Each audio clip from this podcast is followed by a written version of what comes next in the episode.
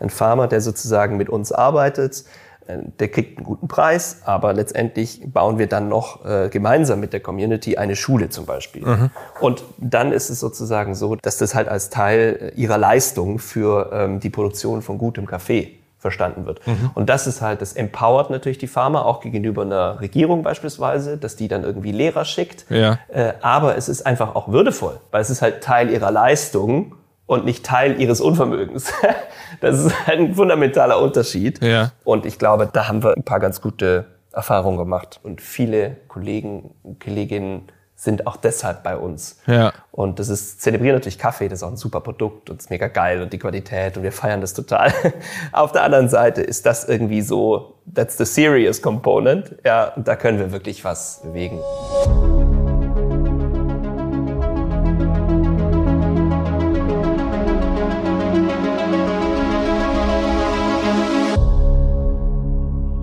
Unsere heutige Sponsorin ist Raidboxes. Raidboxes hält dir beim WordPress bzw. WooCommerce Hosting den Rücken frei, damit du dich 100% auf dein Business konzentrieren kannst. Ich werde oft gefragt, Malte, wo würdest du eigentlich deinen WooCommerce Shop oder deine WordPress Website hosten? Und für mich gibt es da nur eine Antwort, Raidboxes. Und das Coolste ist, die sind aus Deutschland. Wir haben das Raidboxes-Team sogar schon etliche Male live getroffen und sind absolute Fans von ihnen. Aber nicht nur das Team ist cool, auch die Features. Hosting aus Deutschland macht nicht so viele Kopfschmerzen in puncto Datenschutz. Der Support antwortet dir super schnell und die Websites sind sogar noch schneller. Und das Coolste, wenn du Raidboxes ausprobieren willst, starte einfach mit einer Testinstallation, die ist komplett kostenlos. Erstell dir einfach deine Box auf raidboxes.de. Du kannst deine Website übrigens auch unter einer Testdomain zu Raidboxes ziehen. Der Support übernimmt sogar den kompletten Umzug für dich, wenn du willst. Raidboxes regelt also deinen kompletten Umzug. Danach kannst du dich von der extrem guten Oberfläche und der Geschwindigkeit überzeugen. Übrigens, Raidboxes war schon in zwei Folgen hier in unserem Handel 4.0 Podcast präsent. Und zwar in Folge 99 und 109. Einmal mit der Levke und mit Johannes. Das sind zwei ziemlich unterschiedliche Folgen und beide sind richtig, richtig cool. In der Folge 99 geht es darum, wie Raidboxes Klima positiv ist und was die für eine Unternehmensstruktur haben. Das ist ziemlich interessant. Und in der Folge 109 gibt es einen genialen Trick von der Levke zu hören, wie sie es geschafft hat, durch eine gute Idee der größte oder das größte WordPress-Magazin im deutschsprachigen Raum zu werden. Und das sogar ziemlich schnell. Und da habe ich echt meinen Hut vorgezogen. Also für alle, die Content-Marketing machen, und das sind alle Shops von euch, hört euch auf jeden Fall Folge 109 dieses Podcasts hier an. Der Link zu Raidboxes ist natürlich hier in der Beschreibung. Raidboxes schreibt man übrigens R-A-I-D und dann Boxes zusammengeschrieben, alles zusammen.de. Und jetzt viel Spaß mit dieser Folge. Hey Leute, was geht ab? Hier ist wieder euer Jonas. In der heutigen Folge spreche ich mit dem Mitgründer und Geschäftsführer Martin Elwert von Coffee Circle super, super spannendes Gespräch über natürlich die Gründung von Coffee Circle, einem mittlerweile der größten Online-Premium-Kaffee-Player in Deutschland. Äh, ist ein Online-First-Unternehmen, was schon 2010 gegründet wurde und damit äh, schon absolut etabliert ist. Martin gibt mir sehr, sehr spannende Insights in den Kaffeemarkt insgesamt, äh, in die Herausforderungen natürlich, wie sie angefangen haben, eigen importierten Premium-Kaffee in Deutschland zu verkaufen und eben online first. Coffee Circle zeichnet sich besonders durch ihr soziales Engagement in den Herkunftsländern des Kaffees aus. Das nimmt auch einen großen Teil unseres Gesprächs ein und ich fand es wirklich spannend, wie Martin erzählt hat, wie sie äh, selbst regelmäßig natürlich in die Länder fahren und dort auch in Projekte investieren, die eben vor allem die Hygienebedingungen vor Ort verbessern. Super, super spannend, mega äh, cool. Man merkt auch, wie authentisch das bei Coffee Circle gelebt wird, das ganze Thema Nachhaltigkeit und eben sozialer äh, Engagement. Natürlich sprechen wir auch über E-Commerce und über die Wachstumsstrategie, die Coffee Circle verwendet hat oder umgesetzt hat, um eben äh, zu so einem großen Unternehmen wie heute zu werden. Ähm, ich finde die Website von Coffee Circle sehr, sehr, sehr speziell und auch darüber sprechen wir natürlich. Ähm, ich wünsche euch ganz viel Spaß beim Zuhören. Ich hoffe, ihr genießt äh, diesen Talk genauso viel, wie ich äh, direkt hier im Live-Gespräch mit Martin hatte. Viel Spaß beim Zuhören. Martin, super schön, dass du heute ja, bei der Folge vom Handel 4.0 Podcast mit dabei bist. Freut mich sehr. Ja, schön hier sein zu dürfen. Danke, danke euch. Cool. Ähm, wie, wie trinkst du am liebsten deinen Kaffee? Hast du da eine bestimmte Art, wie du den zubereitest oder, oder wie du den trinkst? Ja, mit, mit Milch, mit was für einer Milch und ja. Also ich trinke trink, äh, meistens und auch wirklich morgens vor allem am liebsten äh, Filterkaffee. Ich brühe mir den von Hand auf und ja. Ähm, ja, unsere verschiedene Sorten haben wir ja irgendwie und wirklich Keramikfilter, Papier, Wasser aufkochen und dann schön, schön entspannt äh, zwei Tassen oder eine. Ja. Äh, keinerlei Milch whatsoever, aber sobald ich natürlich irgendwie, wenn ich ins Büro gehe, dann haben wir hier unten auch ein, ein Café, haben wir in Berlin drei Cafés und, und da trinke ich dann Espresso oder was auch immer, wozu ich Lust habe, ja. Und in der okay. Tat meistens inzwischen mit äh, Hafermilch, aber auch jetzt zunehmend mit Erbsenmilch, weil die hat nicht so einen, äh, nicht so einen prägnanten Geschmack. Also irgendwie Spannend. ist ja, ja. verschieden je nach Liking, aber ich würde sagen, Filterkaffee wäre mein Favorite. Und das natürlich ohne Milch. Ja, das ist cool, krass. Ja. Ähm, ja, bei, bei uns im Büro oder bei mir wechselt das auch mal so ein bisschen. Wir haben irgendwie drei verschiedene Arten von Maschinen im Büro und ja, da kann man sich dann das auch immer aussuchen. So, wir haben eine äh, Filterkaffee für alle dann eine, eine, Siebträger und dann haben wir noch so einen kleinen Vollautomaten, der aber äh, oh. ja, nicht ganz so mein Geschmack ist, aber genau, ja. Ja, ja sollte man, also bei mir ist es so, dass ich es immer echt so ein bisschen äh, wechsle. Also von jeder Art Kaffee habe ich dann früher oder später so ein bisschen genug und genau, dann einfach mal wieder eine andere Art ausprobieren. Mhm. Ja, sehr schön. Ähm, Martin, ganz kurz zu dir. Was, was ist eigentlich dein Background? Das, das würde mich echt interessieren. Was ähm, hast du vor allem vor Coffee Circle gemacht? Also, ihr habt, glaube ich, Coffee Circle 2010 gegründet, ne? Ja. Ähm, was hast du davor gemacht und wie, wie bist du dann überhaupt zum Kaffee gekommen? Also ja, ist ja schon, ist ja schon ein Weilchen, ja, seit 2010. Mhm. Ähm, davor ähm, war ich Unternehmensberater. Ähm, ich war irgendwie in, in Deutschland äh, und ich war auch in China äh, zwei, fast drei Jahre.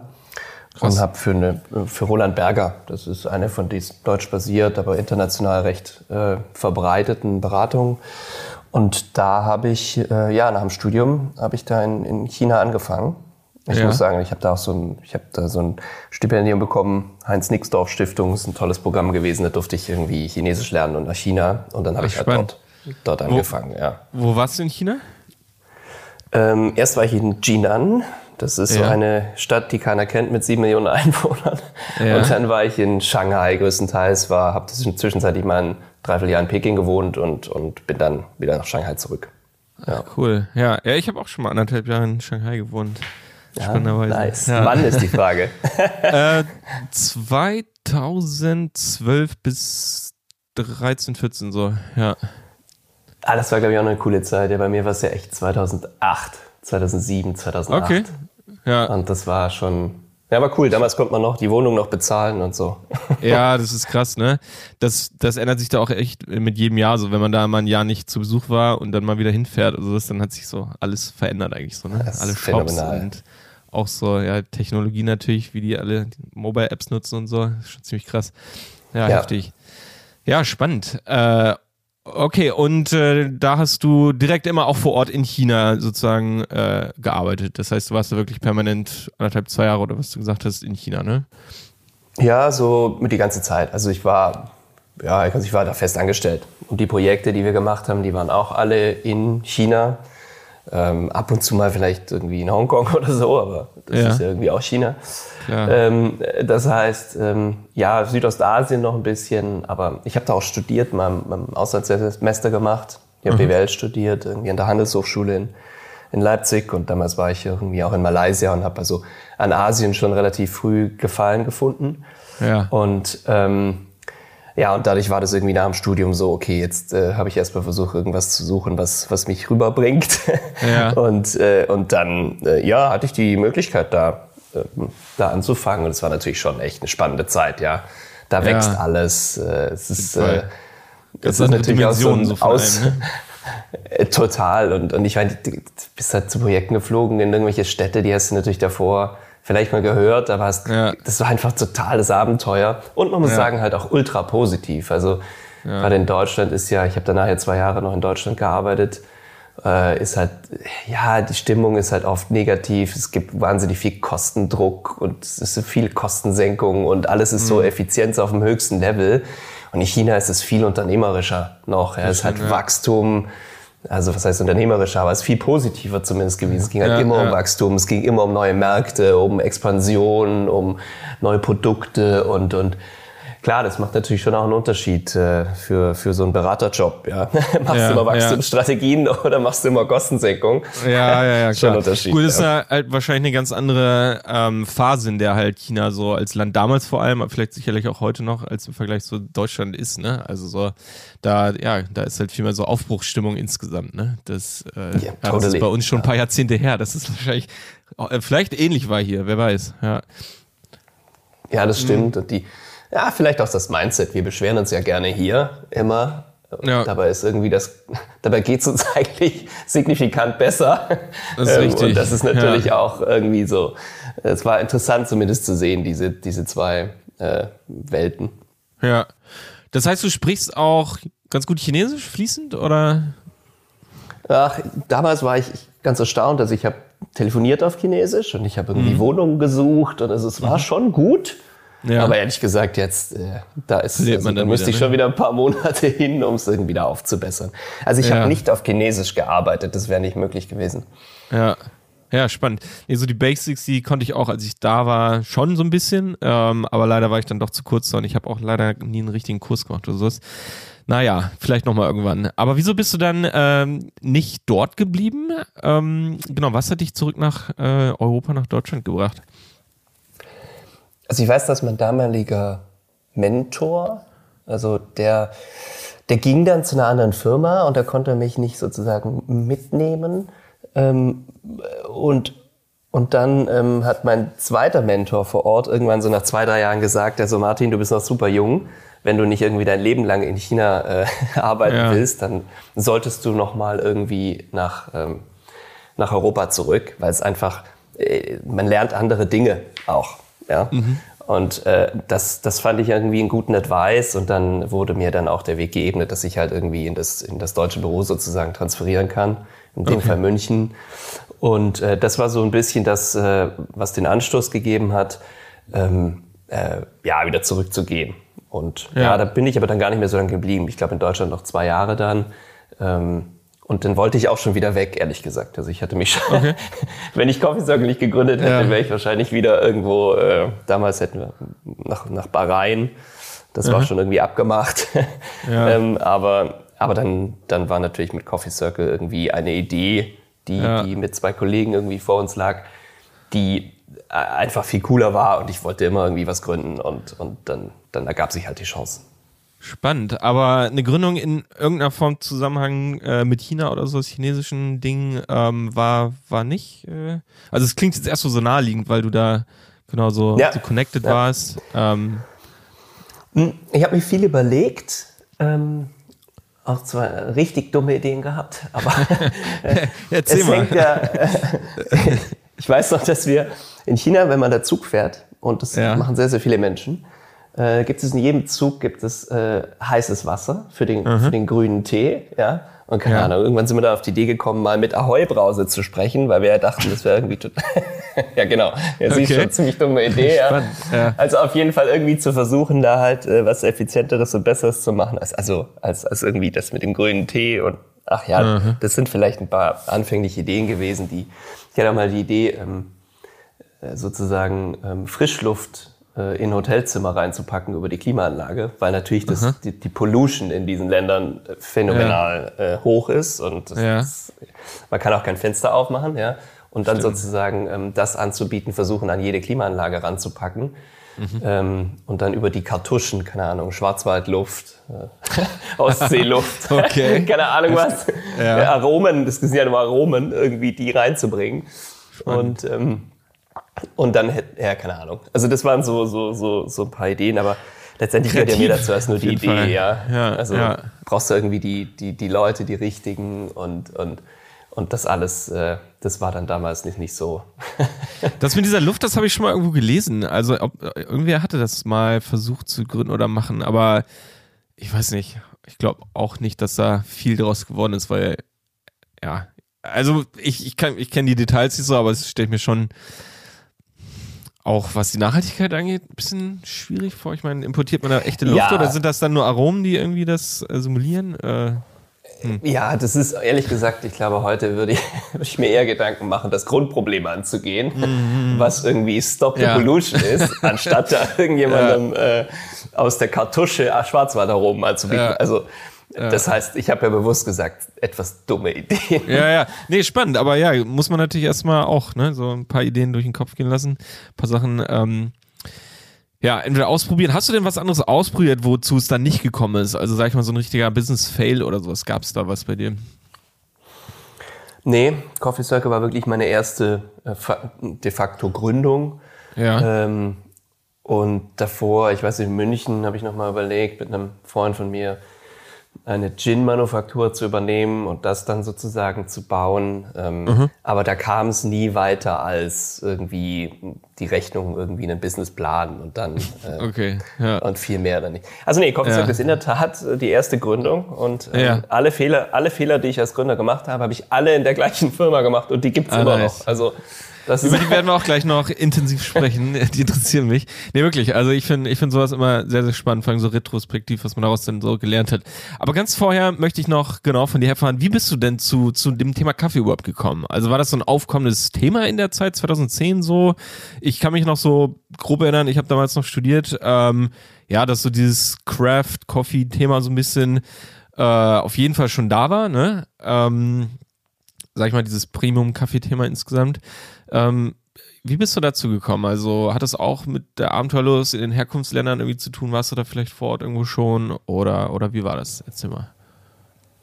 Also ähm, der Ansatz war irgendwie anders. Also wir hatten, also Moritz und Robert haben mit mir gegründet. Wir waren ja drei Gründer. Und äh, Moritz hatte damals äh, in Äthiopien ein Projekt zusammen mit seinem Bruder, um eine Schule zu bauen für, für Waisenmädchen. Mhm. Und ähm, 2008, 2009 ähm, war ich dann mal mit ihm in Äthiopien, einfach irgendwie Urlaub genommen, länger und so fast zwei Monate, um Stich da auszuhelfen. Da ging es um die Öffnung der Schule und Auswahl der Lehrer etc. Ja. Und mit dem Gedanken, irgendwie was zu gründen im Hinterkopf, dann äh, Äthiopien zu sehen, was ich hatte ja irgendwie in Asien schon Länder gesehen, die jetzt nicht, nicht nur reich sind, aber zu sehen, dass es da nochmal eine ganze Spur schlechter aussah. Also mhm. die Menschen wirklich auf der Straße zu sehen dort, hat schon irgendwie nochmal was ausgelöst, äh, wo ich gedacht habe, okay, irgendwas muss man hier doch machen und Schulbau ist ja nett, aber irgendwie muss das doch besser gehen. Und ich wusste bis dahin halt, keine Ahnung, Äthiopien stand für mich so ein bisschen im Zeichen von Bob Geldof, die Aid-Konzerte, mhm. wir haben sie gerade irgendwie gesehen, Bohemian Rhapsody und so und dann Mutter Teresa, die dann runter ist und wie, also äh, gefühlt war da ja irgendwie für mich Millionen von Geld schon in, über Charity in das Land geflossen und trotzdem war es halt absolut desolat. Ja. Ich glaube, eines mhm. der fünf ärmsten Länder damals. Und dann keimte so ein bisschen die Idee, kriegen wir nicht irgendetwas hin, weil irgendwie alle drei BWLer glauben halt schon an Unternehmertum als Beitrag zur Entwicklung einer Economy. Ja. Und äh, kriegen wir nicht, finden wir nicht was, was ähm, insbesondere den der ländlichen Bevölkerung hilft, weil das ist halt doch noch ein Agrarstaat, also es ist halt das meiste äh, sozusagen wird sind landwirtschaftliche Güter auch für den Export mhm. und du erreichst damit halt am meisten Menschen. Und da muss man dann sagen, kam das Thema Kaffee ins Spiel, was ist das wichtigste Exportfood für, für äh, Äthiopien. Mhm. Und ähm, damit erreichten wir halt auch am meisten Menschen. Wenn wir in mhm. irgendeiner Weise etwas finden, da zu produzieren, zu handeln, irgendwie was da halt unternehmerisch anzusetzen. und so Kaffee kamen wir halt auf ja. den Kaffee. Also das heißt, mhm. Kaffee schon von vornherein ein bisschen so als Vehikel, um soziale Wirkung in, in dem Fall Äthiopien zu, zu erreichen, war, war der Aufhänger. Ja. Ähm, und dann sind wir natürlich äh, zurück irgendwie nach München, haben uns in unser Türmchen gesetzt und angefangen rumzurechnen, äh, was das dann heißen würde. Und literally hatten einfach von Kaffee überhaupt keine Ahnung. Und ja. es, gab, es gab auch diesen Specialty Coffee Markt, von dem wir heute sprechen, wo wir auch die ganzen Kleinröstereien sehen, die jetzt wieder wachsen, ja. wo wir wieder von Handbrew, Filterkaffee und, und dieses, sag mal, etwas verhipsterte ähm, ja, ja. Äh, Kaffee trinken. Ähm, ähm also das gab es damals nicht. Also ich Ach, weiß, wir sind okay. in Berlin, ja. das gab's nicht, das gab's in den USA, das haben wir auch mhm. entdeckt. Da waren so die Urväter, so Counterculture Coffee, Intelligentsia Coffee und so. Die haben das zelebriert und wir so, boah, das sind die coolen Dudes, ja. Also ja. das sind natürlich auch diese Da gibt's verschiedene Subkulturen, die, die auch in dieser Industrie aufgegangen sind, weil es ist kein klassischer Lernberuf. Du kannst das Rösten, es ist kein, kein Ausbildungsberuf zum Beispiel in Deutschland. Ja. Das heißt, gerade in den USA waren das äh, irgendwie, die kamen entweder aus der Rocker-Szene oder es waren irgendwie Skater oder es waren irgendwie so Social, äh, bisschen manchmal auch so Social Misfits, die irgendwie nicht erfolgreich waren oder irgendwie nicht wussten, was sie machen sollten. Und dann haben die sich mega in dieses Thema Kaffee reingenördet und Ja. sind deswegen, und das ist diese ganze Industrie ist ja sehr ideologisch und sehr von Passion getrieben. Ja, ja. Ja, also die wenigsten sind erfolgreich, indem sie darin einfach nur ein Commercial Market sehen. Ja, das kommt natürlich, wenn du was gut machst und der Mhm. Ja. Markt, muss man schon sagen, hat sich natürlich extrem verändert in dem Segment.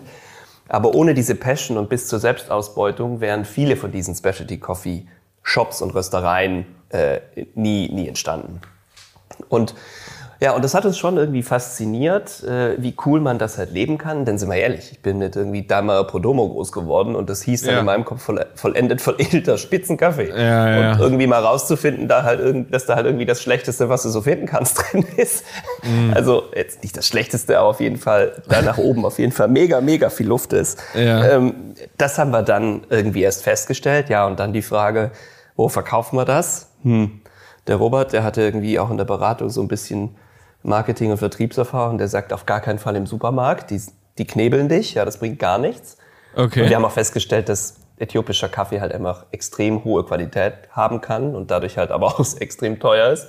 Ja. Das heißt, da haben wir gesagt, ja, okay, das geht ja gar nicht, da verdienen wir ja nichts. Also Kaffee Okay, im deutschen ja. Supermarkt ist der Katastrophe. Ganz Na, anyway, kurz dann haben wir gesagt, Frage, online. nee, ganz, ganz kurz, ja, okay, ganz kurz Frage. Das finde ich nämlich einen super spannenden Punkt, weil ähm, ich finde, der Weg hätte jetzt irgendwie auch so aussehen können, dass ihr sozusagen eine Rösterei aufmacht und sagt, ja, wir, ihr verkauft es jetzt irgendwie in Berlin oder wo auch immer ihr da ansässig wart, ne, zu dem Zeitpunkt und, und macht einen Café und eine Rösterei, so wie es ja viele auch heute irgendwie machen und vor ein paar Jahren gemacht Ja. haben und sag ich mal, End of Story, so, ne, und sag ich mal, selber versucht da zu äh, importieren aus Äthiopien, vielleicht anderen Ländern. Ähm, ja, also wo war da dieser spannende, war das wirklich dann euer Unternehmer-Background, sage ich mal so ein bisschen, ähm, wo ihr gesagt habt, nee, um jetzt einen großen Effekt zu haben, müsstet ihr das Ganze eben auch größer auf, aufziehen? Oder wie kam da wirklich dieser, ja, dieser Unterschied, dass ihr da eben eine größere Marke draus machen wollt? Ja, wir, also wir wollten da schon richtig was bewegen. Ja, ich meine, wenn du, Ja. wenn jetzt unser Modell, haben wir dann irgendwann gesagt, ein Euro pro Kilogramm, also zusätzlich zu irgendwie fairen Einkaufspreisen und so, ein Euro pro Ja. Kilogramm, führen wir zurück in die Communities und bauen dort Schulen und so weiter. Äh, Da können wir nachher wahrscheinlich noch mal ein bisschen Ja. ausholen, aber ähm, das war ja schon die Idee und dann ist ja klar, je größer du bist, umso mehr Wirkung hast du. Also deswegen war das schon relativ klar, dass wir wenn dann irgendwie groß machen ähm, wollen und dass wir jetzt nicht irgendwie angefangen gleich eine Produktion aufzubauen und so ist. Wir hatten ja von Kaffee wenig Ahnung, was, was, was irgendwie Produktion angeht, Rösten angeht und so. Und haben uns am Anfang auch äh, auf die Vermarktung konzentriert, haben wirklich den Online-Shop aufgebaut, was völlig untypisch ist, ist unsere Industrie. Und bis heute ähm, haben zwar Röstereien eine Webseite, vielleicht, aber es ist absolut nicht Kernkompetenz. Und ähm, wir sind die einzigen, die sozusagen wirklich mit einer Marke signifikant groß sind. Also es gibt natürlich so Plattformen und Amazon und so, aber äh, sagen wir, im Di- Direct-to-Consumer-Bereich, ähm, im digitalen, ähm, sind wir da nach wie vor ähm, irgendwie der Platzhirsch. Ähm, Und habt ihr den Online-Shop vor, dem, vor den Cafés gegründet, die ihr jetzt ja auch in Berlin habt?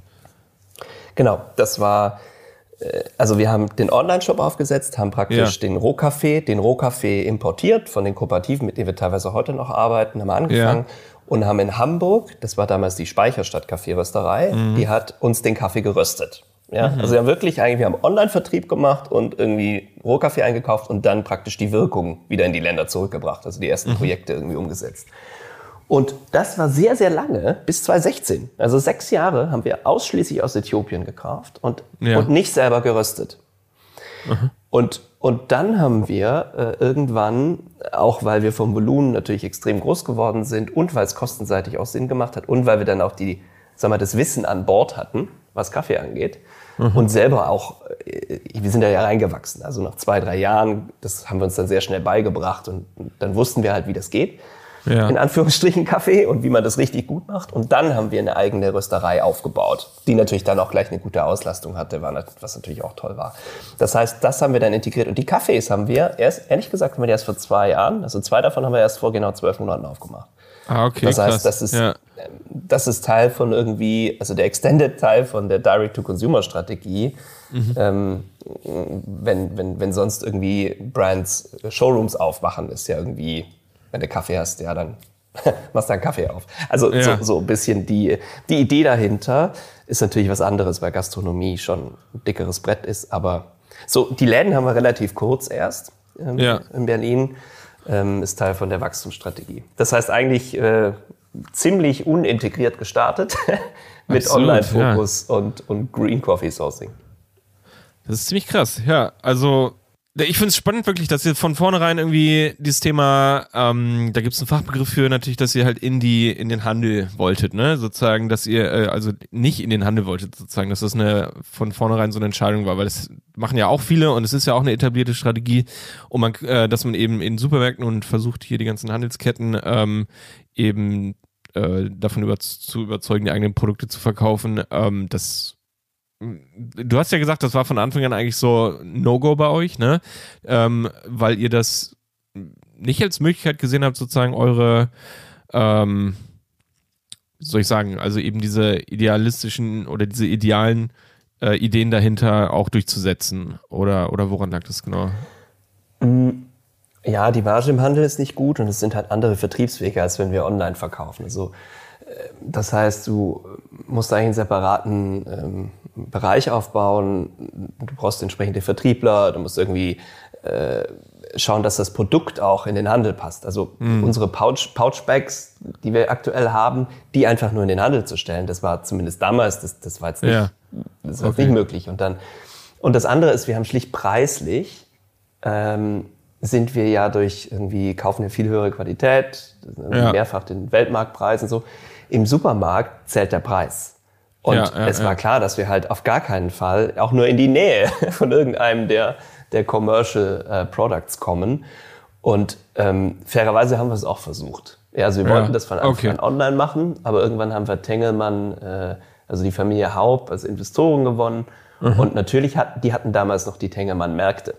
Ja, ach, die gibt's nicht mehr. Das, mhm. äh, nee, die, das, die, die gibt's nicht mehr. Und ähm, da haben wir das versucht und dann hat sich das mehr oder weniger äh, bestätigt. Ähm, okay, und dann haben wir es nochmal in der Schweiz, äh, ja. in der Schweiz probiert und, äh, und da ging es irgendwie ganz gut. Aber es ist einfach ein ganz anderes Geschäft mhm. und ging ganz gut, war trotzdem im Vergleich zu dem, was wir online für die doppelte Marge verkauft haben, einfach schlecht. Und dann musste halt schon richtig ganz klassisch irgendwie ähm, Werbung machen und vielleicht TV und, und sonstige Sachen ja. machen, um halt wirklich. Und dafür ist unser Produkt dann doch ein bisschen zu nischig aufgrund des Preises. Also ja. Also so ein bisschen die, das ist heute vielleicht was anderes, weil die Märkte halt zunehmend irgendwie äh, regionale beziehungsweise besondere, sozial wirkungsvolle Brands suchen. Ja. Äh, aber äh, es ist äh, nicht unser preferred way. Okay, und ähm, ich glaube, die Strukturen im Handel, insbesondere im Kaffee, sind dafür für uns nicht geeignet. Vielleicht letzte, letzte Zahl dazu. Der Handel verkauft äh, Kaffee äh, mit negativen Margen. Weil weil wir, wir, also der Konsument, der ist so ein Eckprodukt im Supermarkt. Das heißt, äh, es gibt wenige Produkte, wo du ganz genau weißt, was die kosten. Ja. Und, äh, und die Kunden sind super preissensibel bei Kaffee. Und das siehst du ja. ja immer wieder, wenn du so, so, so Leaflets und sowas in der Hand hast, so ey, minus, keine Ahnung, 20 Prozent, mm. minus 50 Prozent, den Daimler Podomo oder den Chimo für eine Milde jetzt für 3,29 das Pfund und damit ziehst du die Leute rein. Mm. Viele Leute kaufen dann immer gleich so, keine Ahnung, so eine ganze Palette, ja. also ein ganzes und, und damit kaufen sie natürlich auch alles andere, was sie brauchen, ähm, halt im Markt und, und diesen Preiskampf, den kannst du als Röster gar nicht verhindern. Hast du keine Chance so, ne? Okay. Hätte man höchstens noch einen Branding-Effekt nebenbei so, ne? Weil es halt viele Leute sehen, aber so, okay, richtig Geld verdienen kann man da eigentlich. Das, das, das ja. stimmt, ist auch legitim, nur wenn dein Kaffee halt jedes Mal mit minus 30, 40, 50 ja. Prozent verkauft wird, dann ist der Branding-Effekt gerade die andere Nee, klar, Richtung. und dann also, brauchst ja, musst ja irgendwo anders dein Geld verdienen, ne? Das ist schon klar. Also Branding alleine reicht ja nicht, sondern äh, genau, man muss ja auch eben irgendwo selber was verdienen. Okay. Äh, krass, also ich find's richtig krass, dass ihr so früh dann schon gesagt habt, äh, online first. Also deswegen äh, sehen wir ja die Relevanz hier eigentlich zu unserem Podcast umso mehr. Äh, deswegen finde ich, finde ich wirklich richtig spannend. Und vor allem, wenn du auch gesagt hast, zu der Zeit und ja eigentlich auch heute gibt es sehr wenige Kaffee-Brands, die online first machen. Ne? Also ich kenne keine. Also ich habe mal gegoogelt, ich, ich habe mal versucht, mir einen Überblick zu verschaffen. So, es gibt sicherlich so ein paar grob, muss man natürlich immer so ein bisschen tiefer gehen. Sind die wirklich online first oder haben die jetzt nur auch noch einen Online-Shop oder sowas, ne? Ähm, ja. Nee, aber wenn du das sagst, dann glaube ich das vor allem, wenn du halt, wie gesagt, auch sagst, dass es damals schon so war. Und es klingt auf jeden Fall einleuchtend. Ähm, deswegen finde ich es umso spannender, dass ihr eben damals den Schritt gemacht habt. Und da würde mich halt echt auch interessieren, ähm, was, also war das total smooth, dass ihr da reingegangen seid, hey, wir haben jetzt hier unseren Premium-Coffee, der kostet doppelt dreimal so viel, wie ihr es eigentlich gewöhnt seid. Ähm, und ja, gab es da Herausforderungen? War es erstmal, oder war das, wie gesagt, ein Walk in the Park, sage ich mir für euch, dass ihr das einfach so aufgebaut habt? Ähm, ja. Also, äh, also, nee. Das war äh, ganz anders. Ich, ich habe gerade an den ersten Tag gedacht. Ja, da haben alle ja. Family and Friends bestellt, wir 35 Bestellungen und dachten, ja, super geil. Das geht jetzt so weiter. Läuft. Morgen 70, ja. dann 150. Ja. ja. am nächsten Tag waren es sieben und dann waren es null. und dann waren wir auch in der Realität angekommen. Ja, ja. Ähm, also bis heute ist der Traffic online auf Kaffee und vor allem kaufsnahe Suchbegriffe und so weiter einfach mega niedrig. Und der ja. Markt ist relativ klein. Mhm. Das heißt, äh, und das war damals, da war mal, das waren natürlich noch andere Zeiten, auch mit irgendwie Customer Acquisition Costs und so weiter. Also richtig viel Geld hat man am Anfang auch nicht. Das heißt, äh, und das hat sich durchgezogen bis heute. Die Marke ist wesentlich. Wir haben wahnsinnig viel mit klassischen Themen wie PR gearbeitet, wirklich über Jahre dadurch eigentlich größtenteils Sichtbarkeit bekommen, ähm, haben sehr viel Direct, also Brand Traffic und damals noch viel mehr als heute, ähm, äh, gleich am Anfang gehabt natürlich und ähm, und haben so versucht, in irgendeiner Weise alles, was da online war, mit ähm, dann ähm, äh, mit Content sozusagen, ähm, mhm. also mit klassischem ähm, SEO irgendwie wie abzugreifen. Das heißt, wir haben von vornherein wahnsinnig viel PR gemacht. Ja. Mit der Story natürlich auch, äh, klar, soziale Wirkung. Das war damals, gab es ja dieses Social Business Thema und so weiter noch nicht. Aber drei Berater, die irgendwie, keine Ahnung, jetzt Kaffee machen und damit irgendwie die Welt ein Stück verbessern wollen, das hat schon gut gezogen. Mhm. Und und, und dann einfach angefangen, Content zu produzieren. Wirklich. Und das ist bis heute eigentlich äh, äh, eines unserer Assets. Ähm, und das Kaffeewissen, was ihr auch bei euch auf dem Online-Shop zum Beispiel habt, ne? Genau, das Kaffeewissen. Und dann, ja. und das muss man dann auch sagen, haben wir uns damals schon relativ früh dafür entschieden, ähm, auch Equipment dazu zu verkaufen. Mhm. Ja? Und das Equipment hatte natürlich dann mit den Brands halt nochmal äh, nochmal mehr Traffic. Ich glaube, die erste Kooperation war mit Bodum und das war damals so der, der Hot Shit, irgendwie diese French Press von Bodum. Ich weiß nicht, hat damals, mhm. glaube ich, dann jeder mal gekauft. Ja. Und das sind so Themen gewesen, wo wir halt so Schritt für Schritt äh, halt gemerkt haben, okay, um den Traffic halt einfach zu, zu erhöhen, äh, helfen uns diese Marken und helfen uns die, diese Produkte. Ähm, das ist Fluch und Segen gewesen, weil damit hatten wir halt nicht nur irgendwie ein relativ leanes Kaffeegeschäft, sondern dann musste es da halt wirklich anfangen. Großes Lager, Lagerhaltung, ja. Working Capital und Retouren. Oh, der Kaffee hat natürlich keine Retouren. Ach so, ähm, aber das heißt, ihr habt das Fulfillment komplett selber gemacht, so, ne? Also auch von dem ganzen Zubehör. Das heißt, das habt ihr euch selber als Händler sozusagen dann eingekauft und es selber dann mit eurem Kaffee zusammen oder eben alleine auch an die Kunden versendet. Ja, das haben wir ja. damals alles selber gemacht. War natürlich auf kleinem Rahmen. Wir waren im Beta-Haus damals in, in Berlin. Ah, cool. Und hatten ja. da irgendwann im Keller halt unseren, unseren Raum, ja. wo wir dann irgendwie die Sachen verpackt haben. Und haben aber auch bis heute eine eigene Logistik und das liegt an den Unit Economics, ähm, die du äh, sonst kaum äh, gut hinbekommst. Ja. Äh, erklär nochmal die Unit Economics. Also letztendlich das, wir haben, wir haben ja keine, wir haben ja keine riesengroßen Warenkörbe. Ja. Äh, weil, ich meine, wie viel Kaffee kaufst du auf einmal? Was ist Und, ungefähr ähm, so euer Durchschnitt? Ähm, hast du da mal eine Zahl? Grob? Wir haben 70 Euro, 70, um die 70 Euro Warenkorb. Ja, okay. Ähm, also ist ja für Kaffee halt, gar nicht so, so schlecht. Das ist der, der Mixed. Basket. Das ist eben mixed, ne? Ja, ja eben aus Kaffeemaschinen, ja, genau. die halt, okay, okay, verstehe. Ja. Äh, genau, genau. Also mhm. Kaffee ist niedriger natürlich, haben, ja. aber äh, ich glaube, alles unter 50 Euro Warenkorb, da, das macht halt aus meiner Sicht kaum Sinn, irgendwie im E-Commerce. Und da muss es schon richtig, richtig eng rechnen, ähm, äh, weil, keine Ahnung, du hast irgendwie eine gewisse Marge und du hast natürlich Fulfillment-Kosten und ähm, und wenn dazwischen noch zu viele Transportwege liegen, weil der Punkt ist, wir produzieren halt selber Kaffee. Das heißt, wenn wir irgendwo jemanden Drittparty hätten, dann müssten wir das dahin transportieren. Das kostet halt auch noch. Und dann müssten die das nochmal irgendwie mit etwas erhöhten Kosten, damit sie was verdienen, versenden. Und da, äh, also es ist für uns total sinnvoll, das Fulfillment äh, in, in der Nähe der Produktion zu haben. Verstehe, okay, ja. Äh, Moment, aber nee, verstehe doch noch nicht komplett. ähm, also, was du damit sagen willst, ihr produziert an mehreren Standorten als nur in Berlin.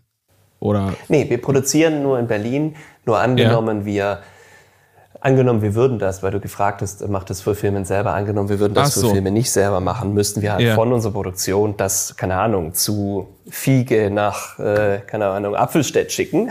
Ja, Und ja. dann müssten die das wieder in die ganze Republik schicken. Und diesen Transportweg da dazwischen, der ist halt so, für, ja. für so niedrige Warenkörbe und, Ja. und, und für so wenig Marge schon essentiell. Ja, hast du da zwei, drei, vier Euro für Ja. jedes Kilo, was du dann halt irgendwie weniger Marge hast, das ist schon relevant, ja, weil wir haben einfach ähm, sehr, sehr, sehr viele Transaktionen auf, auf sehr kleinem Warenkorb-Level. Und deswegen die Kombination, äh, deswegen ist es sinnvoll, möglichst nahe an der Produktion das Fulfillment zu machen für uns.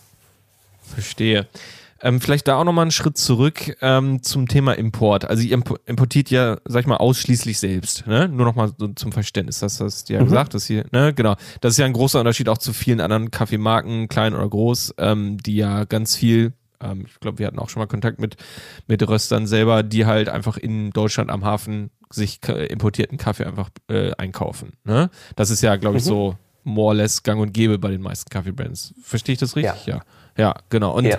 ähm, ist das für euch, also einerseits natürlich, oder ihr habt, macht das natürlich aus den Gründen, die du ja schon gesagt hast, eben, dass ihr da eben äh, komplett eben auch für euch die Transparenz habt, wo kommt das her, von wem kauft ihr es etc., dass ihr das auch direkt vor Ort unterstützt.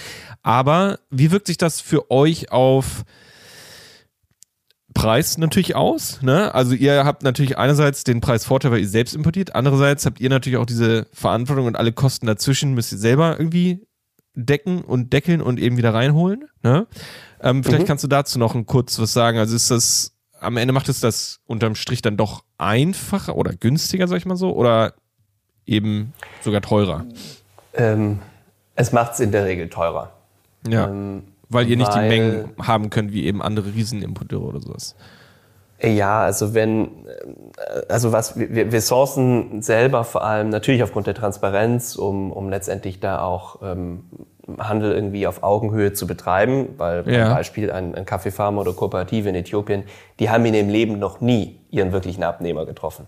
Ja. Und, und, den, den, äh, und den Effekt alleine, diese, diese, diesen Austausch zu haben, der Effekt alleine, der motiviert schon ungemein vor Ort halt irgendwie Ja. wirklich äh, gute Qualität zu produzieren, ist, glaube ich, nachvollziehbar. Und wir können schlichtweg von jeder Ernte wirklich die Top-Qualitäten rechtzeitig finden, scouten. Also jedes Mal, wenn die Ernte losgeht, bevor sie losgeht, wissen wir schon grob, okay, welche, in welchen Regionen und Kooperativen, wie war das Wetter, wie Ja. ist es aktuell, wann geht die Ernte los, um zu verstehen, ähm, äh, was wir zu erwarten haben und wo wir ähm, einkaufen wollen. Und dann ähm, können, während der Ernte natürlich auch, dann gibt's die ersten Verkostungen, wenn der erste, der erste grüne Kaffee dann entsprechend ähm, äh, verkostet werden kann. Das machen wir auch vor Ort und das alles ist nicht möglich, wenn, wenn, wenn wir erstmal auf den Trader warten, der das alles macht und dann hat der Trader Ja. irgendwie fünf, sechs, sieben Kaffees auf der Offerlist und die Ja. hat dann halt auch jeder zum, Ja, im ja. Angebot und dann kaufst du dann einfach von denen. Also das ist natürlich viel einfacher, viel Ja. kosteneffizienter und sag mal ehrlich, für kleinere Röstereien auch nicht anders möglich. Denn ähm, wenn du, keine Ahnung, wenn du eine kleine Rösterei hast, äh, dann willst du auch irgendwie nicht nur ein Ursprungsland, sondern vielleicht zehn verschiedene Länder oder fünf. Mhm. Dann müsstest du halt Ähm, aus- du ja. kannst ja nicht überall Mhm. hinfliegen. Da- Ich meine, du musst deinen Laden, du musst ja deinen Laden schmeißen, ja. Und Mhm. deshalb, das heißt, sehr, sehr viel wird wirklich von Tradern gemacht und Trader muss man sagen, je nachdem welcher, die, die nehmen jetzt auch nicht irrsinnig viel und sind eigentlich ähm, gerade die Großen eher Enabler für diesen Spezialitätensegment. Denn ähm, sie können natürlich irgendwie nicht nur günstiger Container buchen, sie können auch finanzieren. Also Ja. wir müssen ja Ernten kaufen äh, und das muss irgendwie jeder Röster. äh, hast das Thema, dass du halt einmal im Jahr in zum Beispiel Äthiopien Ernte hast. Das heißt, der Kaffee muss 12 bis 18 Monate reichen, weil du nie weißt, wann kriegst du denn jetzt irgendwie die, die neue Ernte. Mhm. Und das, das, das ist praktisch die Vorfinanzierung deines, deines Lagers irgendwie oder deiner Materialien für irgendwie 12 bis 18 Monate. Und das ist natürlich, wenn du ein kleines Geschäft hast, ultra schwer, weil keine Bank akzeptiert Rohkaffee als Sicherheit. Ja. Das heißt, das heißt, auch da spielen die, die, die großen Trader, die natürlich den Kaffee dann äh, vorfinanzieren können, eine große Rolle. Das hängt aber ehrlich gesagt von, von Land zu Land ist das unterschiedlich. In Äthiopien ist es sehr kompliziert. Da ist noch dieses ganze Thema, du musst noch mit dem Letter of Credit und Banken arbeiten. Also ja, es ist, ja. ist, nicht ganz ja. einfach. Wenn du in Brasilien mit professionellen Kooperativen oder Farmen arbeitest, dann kannst du das easy selber machen. Ja? Dann mhm. hast du aber auch nicht diese, diese, diese Hürden und ähm, die, die Komplikationen wie oft in Afrika. Und wenn wir, keine Ahnung, im Kongo, das ist noch im Ostkongo, äh, Kaffee, ähm, da gibt's gar keine wirklich, da gibt's keine professionalisierte Export. Äh, ah, okay, das, das finde ich auch nochmal spannend. Ja. Das heißt, das ist schon abenteuerlich. Wir müssen dann irgendeine Art von Trader finden, der einfach alles handelt und müssen ja. halt mit dem dann besprechen, wie er dann mit den Kooperativen den Kaffee irgendwie das koordinieren. Irgendwann hoffen wir halt, dass der da in Butembo den Kaffee abholt, in den Container packt und dann hoffen wir, dass er halt nach ein paar Monaten in Mombasa am Hafen ist, damit der rausgeht. Also wäre es nicht auch eine Option, dass man vor Ort, also dass ihr ein Office vor Ort habt und eine Person, die das macht sozusagen? Ähm äh, das haben wir, aber nicht in jedem Land. Ja, also okay. in Äthiopien ist ja. unser wichtigstes Land nach wie vor. Haben wir Leute vor Ort. Wir hatten auch teilweise in Kooperation mit mit NGOs, jetzt mit der Welthungerhilfe hatten wir oder auch mit, äh, mit anderen Partnern hatten wir auch Büros vor Ort wo ja. wir sozusagen ähm, Kaffees verkostet haben, weil wir setzen ja da auch die Projekte um. Ja. Das heißt, wir, wir haben jetzt inzwischen ja schon, ich glaube inzwischen sind es vier Millionen Euro investiert in, äh, also teilweise in die Kaffeewertschöpfungskette, also wirklich ähm, äh, in den kooperativen Materialien hingesetzt, ähm, Washing Stations, also um hochqualitativen Kaffee zu produzieren, die Infrastruktur gebaut. Ja. Ähm, wir haben aber auch ähm, inzwischen ich glaube, drei Quellen erschlossen, die insgesamt 60.000 Menschen mit, also die laufen jetzt seit zwei Jahren, 60.000 Menschen jeden Tag irgendwie mit, mit, mit, sauberem Wasser versorgen. Also sie haben 60 Kilometer Rohre in den Boden gelegt und, und haben jetzt so 25, bisschen 25, 27, bin gar nicht sicher, so Ausgabestellen, so Water-Kiosks, ja. wo dann die Leute oder auch an Kirchen, an Moscheen, äh, Schulen und so weiter, dass halt einfach die die Bevölkerung Zugang hat zu sauberem Trinkwasser. Und das ist halt in den Regionen, wo wir den Kaffee gekauft ja. haben. Ja. Das heißt, okay. Äh, und, und da brauchen wir natürlich operativ Leute vor Ort, weil das können wir nicht machen von hier. Und da das sind eure eigenen Leute. Projekte, die ihr da initiiert habt oder, oder ja. beteiligt ihr euch da nur in der Investition? Nee, das sind eure eigenen Projekte. Nee, wir haben die selber designt, zusammen ja. mit Leuten, die natürlich das verstehen. Also ich, ich wüsste jetzt nicht, wie das jetzt irgendwie geht. Und die Welthungerhilfe ist in Äthiopien ein großer Partner und die ja, die waren da auch damals offen, haben gesagt, okay, weil normalerweise ist es schon so, dann sagst du, ich will was Gutes tun und dann ja. gehst du halt zu einer NGO und dann sagt die, ja, ich habe hier drei Projekte, kannst du was spenden und dann kriegst mm. du hier die, Info, die Infobroschüre.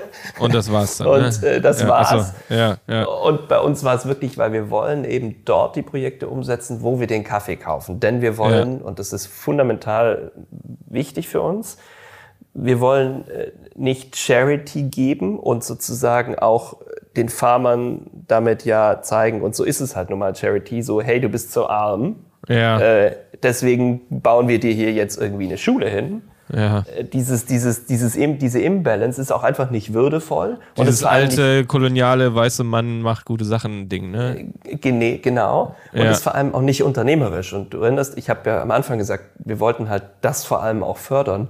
Ja. Und, und jetzt, bei uns ist es halt so, dass das ist Teil der Kompensation. Also so wird das verstanden. Ich meine, das haben wir jetzt uns jetzt nicht am Reißbrett so ausgedacht, aber ja. ein Farmer, der sozusagen mit uns arbeitet, ähm, der kriegt einen guten Preis, aber letztendlich bauen wir dann noch äh, gemeinsam mit der Community eine Schule zum Beispiel. Mhm. Und dann ist es sozusagen so, dass die, ähm, dass, dass das halt als Teil ihrer Leistung für ähm, die Produktion von gutem Kaffee verstanden mhm. wird. Und das ist halt, das empowert natürlich die Farmer auch gegenüber einer Regierung beispielsweise, dass die dann irgendwie Lehrer schickt, Ja. Aber es ist einfach auch würdevoll, weil es ist halt Teil ihrer Leistung und nicht Teil ihres Unvermögens. das ist halt ein fundamentaler Unterschied. Ähm, und ich glaube, da, da haben wir irgendwie ein paar ganz gute Erfahrungen gemacht.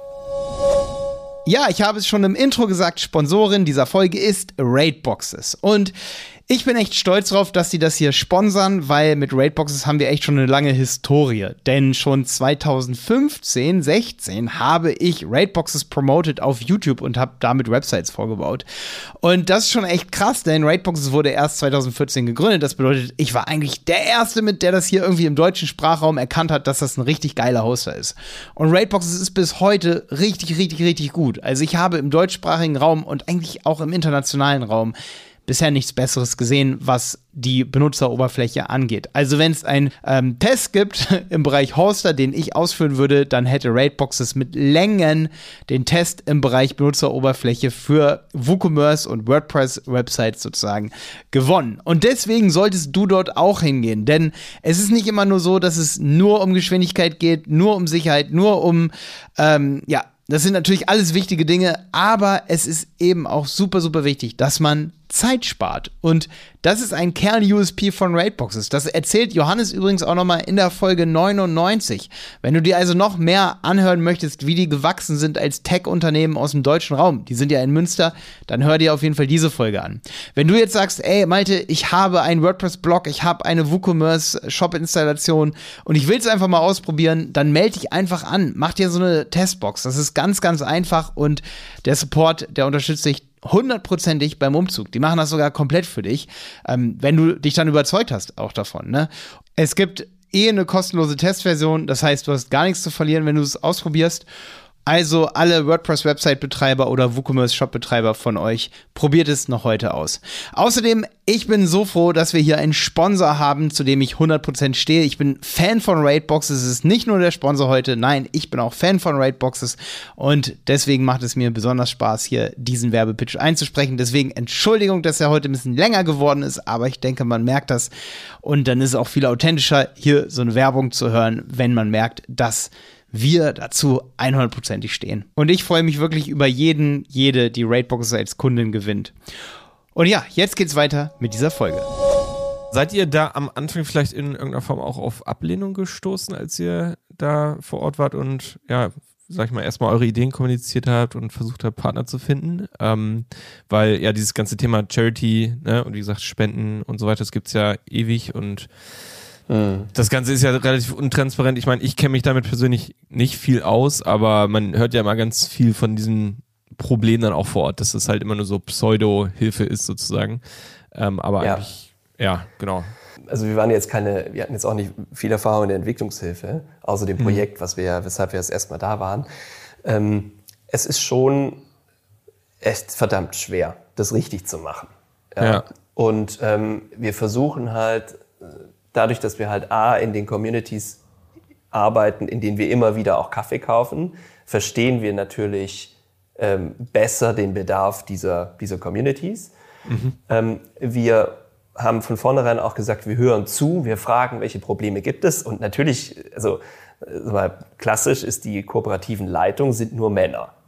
Ja, und die Männer, die sagen dann halt, wir brauchen Laptops und Mopeds und bitte braut eine Straße, damit wir die Mopeds nutzen können. ja, ja, und wir so, hm, ja, vielleicht sprechen wir irgendwie mal mit, mit keine Ahnung, dem lokalen ähm, Doktor, mit dem, mit dem, mit dem Schulleiter und vor allem mit den Frauen, denn die sind halt für das meiste verantwortlich, was innerhalb der Familie passiert, unter anderem für das Thema Wasser. Ja. Und ähm, und, und so können wir halt irgendwie durch, äh, natürlich dann auch zunehmend mit Hilfe von NGOs, die natürlich da auch Experten sind, einfach wirklich den Bedarf gemeinsam mit den, mit den Communities definieren und können halt auch sagen, ja, nee, eine Straße, das können wir uns jetzt auch nicht leisten. Ähm, und, und können dann halt festlegen, was ist wirklich wichtig. Und da kommt eigentlich gerade in Äthiopien immer das Gleiche raus. Ähm, Hygiene, also wenn du, wir gehen halt auch in die Krankenhäuser und du siehst, die äh, Top 10 Krankheiten sind eigentlich alles Hygienethemen. Ja, das heißt, krass. Das, das, und, das, und deswegen ähm, ist es dann need-based sozusagen. Und das ist so irgendwie die Grundlage, weshalb wir glauben, wir machen da irgendwie das Richtige. Aber wir haben auch schon äh, Fehler gemacht. Also wir haben irgendwie die, äh, zum Beispiel haben wir äh, gesund, also Medizin. Mhm. in, also wir haben so eine Gesundheitsstation gebaut, ein kleines, wo dann immer so einmal in der Woche eine, äh, eine Krankenschwester vorbeikommt und die haben wir halt ausgestattet, unter anderem mit Medizin. Die war halt zack sofort weg, aber halt nicht verteilt worden, sondern die hat sich halt irgendjemand unter den Nagel gerissen Ah, und okay. irgendwo anders verkauft. Und Okay. Das ist halt dumm. Das war einfach naiv von uns zu sagen, Ja. dass das irgendwie funktioniert. Aber so haben wir irgendwie ähm, so ein paar Grundlinien, die, die bisher eigentlich ganz gut funktioniert haben. Ja. Abgefahren. Ja, ich find's, ich find's mega cool. Also, ja, auch wie du, wie du so viel dazu erzählen kannst. Also, weil, ja, es gibt natürlich viele Marken, die sagen, die wollen was Gutes tun und so weiter, ne, investieren, bla, bla, bla, aber oft sind da dann echt nicht so die Vor-Ort-Stories oder das, das echt so ganz transparent und so. Finde ich echt spannend. Es ist, ist auch ein fundamentaler Unterschied. Ähm, und es fällt uns auch nicht immer leicht, das so zu erzählen. Ja, wir sind natürlich dann doch eine Marke. Die Leute wollen sich Ja. wohlfühlen und wollen halt auch nicht jeden Tag hören, Ja, dass es irgendwie allen so schlecht geht und wir Ja, was dagegen tun. Ja, also ich glaube, das ist eine, eine Mischung aus Überzeugung. Das ist eine, also wir sind ja dazu gekommen. Das ist Ja. ja. unsere DNA, um genau das zu bewegen. Es ist aber auch ein großer Teil der DNA von Coffee Circle und viele Kollegen, Kolleginnen sind auch deshalb bei uns. Ja. Und das ist, zelebrieren natürlich Kaffee, das ist auch ein super Produkt und ist mega geil und die Qualität und wir feiern das total. Auf der anderen Seite ist das irgendwie so, that's the serious component. Ja, und da können wir wirklich was, äh, wirklich was bewegen. Und wir geben das halt nicht irgendeiner NGO und sagen, guckt, macht da mal was und dann können wir es schön vermarkten. Ähm, sondern wir sind halt extrem integriert in dieses Ganze und glauben halt auch deshalb, dass wir, dass wir da halt mehr machen als Charity, deutlich mehr machen, sondern wirklich halt irgendwie was bewegen und strukturell äh, den, den Kooperativen und Communities halt weiterhelfen. abgefahren. Also dann ist es quasi so, dass der Premium-Kaffee, den, den guten Kaffee, den er verkauft, ähm, das Werkzeug ist, um Gutes zu tun und nicht andersrum. Ne? Also sozusagen, ähm, dass ihr eine Kaffeefirma seid, die Gutes tut, um äh, besseren Kaffee zu verkaufen oder sowas, sondern äh, ihr seid halt, wenn du sagst, es ist Teil eurer DNA, dass ihr auch mit dieser Motivation gestartet seid, sozusagen vor Ort eben die Bedingungen zu verbessern und dann Kaffee zu verkaufen und ihr eben nicht andersrum. Ihr wart eine Kaffeefirma, ne, die gesagt hat, hey, wir könnten ja auch was Gutes tun.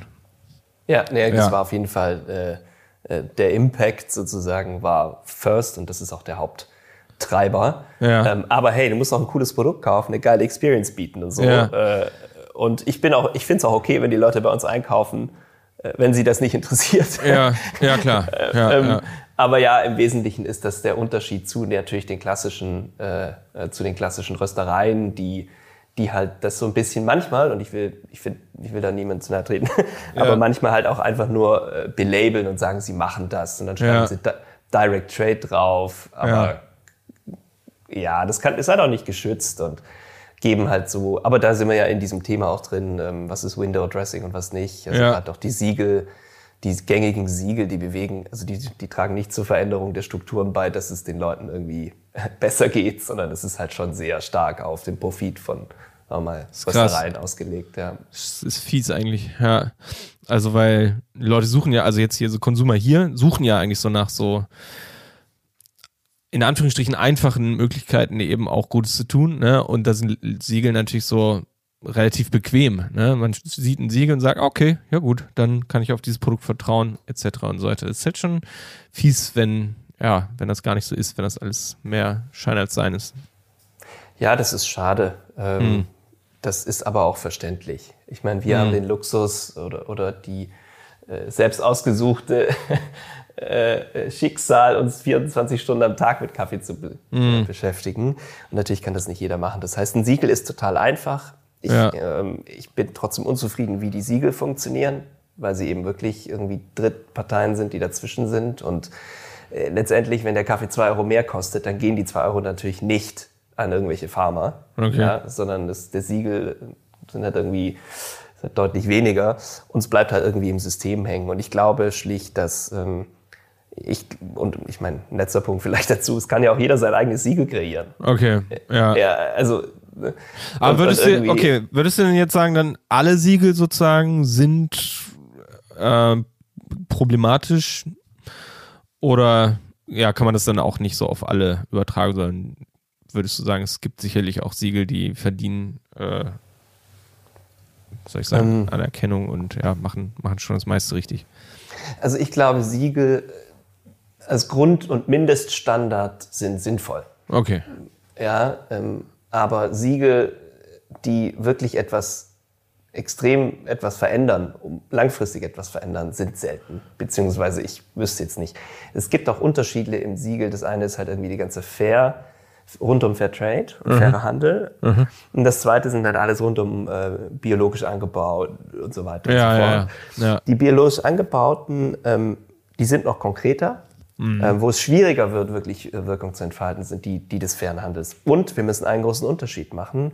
Ähm, wir sprechen von Specialty Coffee bei uns. Wir haben natürlich auch, wir schaffen es halt einen sehr hohen Preis durchzusetzen bei unseren Kunden für extrem hohe Qualität. Mhm. Das ist natürlich schwierig, ähnlich zu agieren für, für Commercial äh, Coffee, also mhm. für Supermarktkaffee, wo irgendwie das Pfund 5 Euro kostet. Da ist einfach nicht genug Geld in der Wertschöpfungskette, um in irgendeiner Form Leute fair zu bezahlen. Das ist einfach nicht möglich. Mhm. Ja. Und, und dann gibt es natürlich bei dem Thema fairer Handel noch die, die, die Komplexität. Also keine Ahnung, Bio angebaut in Brasilien und Bio angebaut irgendwo anders. Das ist relativ gleich zu messen und gleich mhm. zu prüfen und so. Aber äh, fairer Handel, sorry, beispielsweise das Fairtrade-Siegel, äh, ähm, hat natürlich damit zu kämpfen, dass all diese Länder signifikant unterschiedliche ähm, Kostenstrukturen haben und mhm. in gewisser Weise ist halt irgendwie one size fits all. Ja. Das heißt halt irgendwie, wir garantieren, dass es halt irgendwie nicht unter dem, äh, dem Mindestpreis äh, ist, mhm. den, den Fairtrade definiert hat. Ähm, und, und, und da sprechen wir aber halt über, über, über Weltmarktpreisvergleiche. Ja? Und ja. natürlich hat dann vollautomatisierter Betrieb in Brasilien ganz andere Kostenstrukturen als irgendwie ein, eine, also jemand, ein Farmer, der einen halben Hektar in Äthiopien hat, der die Sache von Hand erntet und ja. an, einer Kooperative hängt. Also das ist alles so unterschiedlich, dass halt dieses One Size Fair Trade labeled ist ja, fair. Ja. Also das geht gar nicht. Okay. Ja, und, und, und naja, gut, deswegen sind die meisten Themen natürlich auch in Mittel- und Südamerika, gerade bei Fair Trade und Ostafrika ist ja hardly covered. Okay. Ja, krass. Ja, spannend auf jeden Fall. Aber ich denke, ja, könnte man sich auf jeden Fall noch mal mit, länger mit beschäftigen, mit dieser ganzen äh, also, Siegelthematik. Ja. Äh, äh, ja, total. Ich will das nicht schlecht machen. Ich glaube nur, es geht inzwischen viel mehr mm. und die Systeme bewegen sich in ihren Strukturen seit Dekaden nicht wirklich. Ja. Und das ist halt ein Thema, wenn du irgendwie eine Systematik irgendwie in den 70er, 80ern äh, aufgesetzt hast und das, you know, mm. ich, ich glaube auch ehrlich gesagt, dass das Vertrauen durch diese Dilution der Siegel zunehmend eben wieder in Marken fließen wird. Ja. Das heißt, äh, anstatt, keine Ahnung, blödes Beispiel, aber Patagonia hat jetzt, ich wüsste nicht, ja, welche ja. Siegel die nutzen mhm. oder welche sie vermarkten. Ja. ja, es ist jetzt ist recht einfach. Trotzdem, wenn ich weiß, ich will irgendwie ein cooles Jacket, was auch gleichzeitig die Umwelt nicht zerstört, dann kaufe ich mir halt die Marke. Ja. und ich glaube, da, da geht's halt hoffentlich, glaube ich, zunehmend wieder hin, weil es gibt den Marken mehr, mehr Spielraum und es nimmt halt auch äh, lässt mehr Geld in der Wertschöpfungskette, denn auch Siegel müssen bezahlt werden. Ja, genau, das ist das Ding, ne? Geht am Ende echt absolut häufig um Geld. Ähm, lass uns nochmal bitte speziell, äh, das hast du gerade nochmal so ganz cool gesagt, ihr habt eben die Möglichkeit, ähm, also über eure Wachstumsstrategie so ein bisschen oder über die Anfänge zu sprechen, eben Online First und so weiter, hast du gesagt. Ähm, du hast gesagt, es war eben nicht super easy am Anfang, dann da eben Direct to Consumer euren äh, Kaffee, euren Premium hochpreisigen Kaffee online zu verkaufen. Wie seid, also du hast gesagt, ihr habt dann auch viele Kooperationen gemacht und so weiter, ja, mit, mit diesen Zubehörbrands und so weiter. Ähm, was habt ihr noch für Strategien gefahren, dass ihr wirklich eben mit, mit einer hochpreisigen Strategie ähm, trotzdem so gut wachsen konntet? Also gibt es da speziell vielleicht, wenn man jetzt auf, auf Online-Marketing oder sowas nochmal schaut, äh, Dinge, die du, äh, die du nennen kannst, die euch vielleicht massiv geholfen haben? Mm, also natürlich waren damals dann auch Themen wie, keine Ahnung, damals hat halt, wenn du bei Facebook was gepostet hast, hat das halt jeder gesehen. Ja, ja. ja also, äh, also das waren auch die Zeiten vor Instagram. Mhm. Das hat uns auf jeden Fall natürlich Sichtbarkeit gegeben. Wir haben da nie viel Geld ausgegeben, aber es hat sozusagen unsere, unsere Marke sehr, sehr stark noch weiter nach außen getragen. Und ich glaube, dass wir da einfach in diesen frühen Jahren eine sehr gute and sustainable Customer Base aufgebaut haben mhm. und dann und das wissen wir heute, jeder fünfte Kunde kommt über äh, Weiterempfehlung. Ja. Ja, das heißt, das ist ein Markenversprechen, das ist ein extrem gutes Produkt, was die Leute einfach danach nicht mehr missen möchten. Und dann eine gewisse Story in Kombination mit dem Produkt, wo die Leute sagen, das empfehle ich meiner Schwester, Bruder, keine Ahnung, Freund ähm, weiter. Mhm. Und ich glaube, das ist nach wie vor die Backbone, denn, äh, und das hat uns natürlich auch erwischt, wir haben natürlich auch versucht, irgendwie Performance-Marketing und mhm. so weiter auf Kaffee zu machen. Es ist inzwischen nicht mehr sustainable, obwohl wir äh, eine hohe Wiederkaufrate haben für uns. Ja. Ähm, und wir haben natürlich jetzt zunehmend auch Wettbewerb äh, online auf, auf die Kaffeethemen. Das heißt, für uns ist es wirklich ein, ein Social Media Game gewesen am Anfang. Das ist jetzt aber durch. Ja, ja. Okay. ähm, und dann aber auch sehr stark Marke, Marke, Marke. Ja. Okay, warte mal, du hast gerade wieder zwei spannende Sachen genannt. Also Nummer eins, warum, also erklär vielleicht nochmal, warum es nicht sustainable ist, Performance Marketing, also wirklich äh, bezahlte Werbung. Meinst du insgesamt damit bezahlte Werbung online? Ähm, oder was meinst du speziell mit Performance Marketing?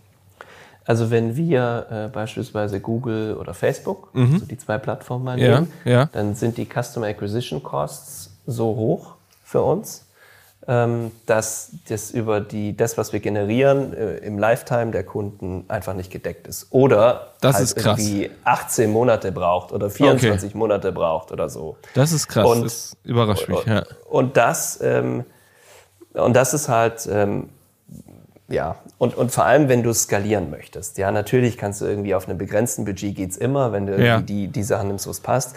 Aber das Budget zu nehmen und wirklich zu sagen, so klassisch, okay, cool, es funktioniert bei, keine Ahnung, 30 Euro Customer Acquisition Costs. Das ja, funktioniert ja. halt dann, wenn du skalierst beim Kaffee sehr schnell nicht mehr und du bist halt bei 70, 80, 90. Und dann, ja, okay, und dann dauert es ewig, bis du es wieder drin hast. Genau. Und, okay, okay, krass. Genau.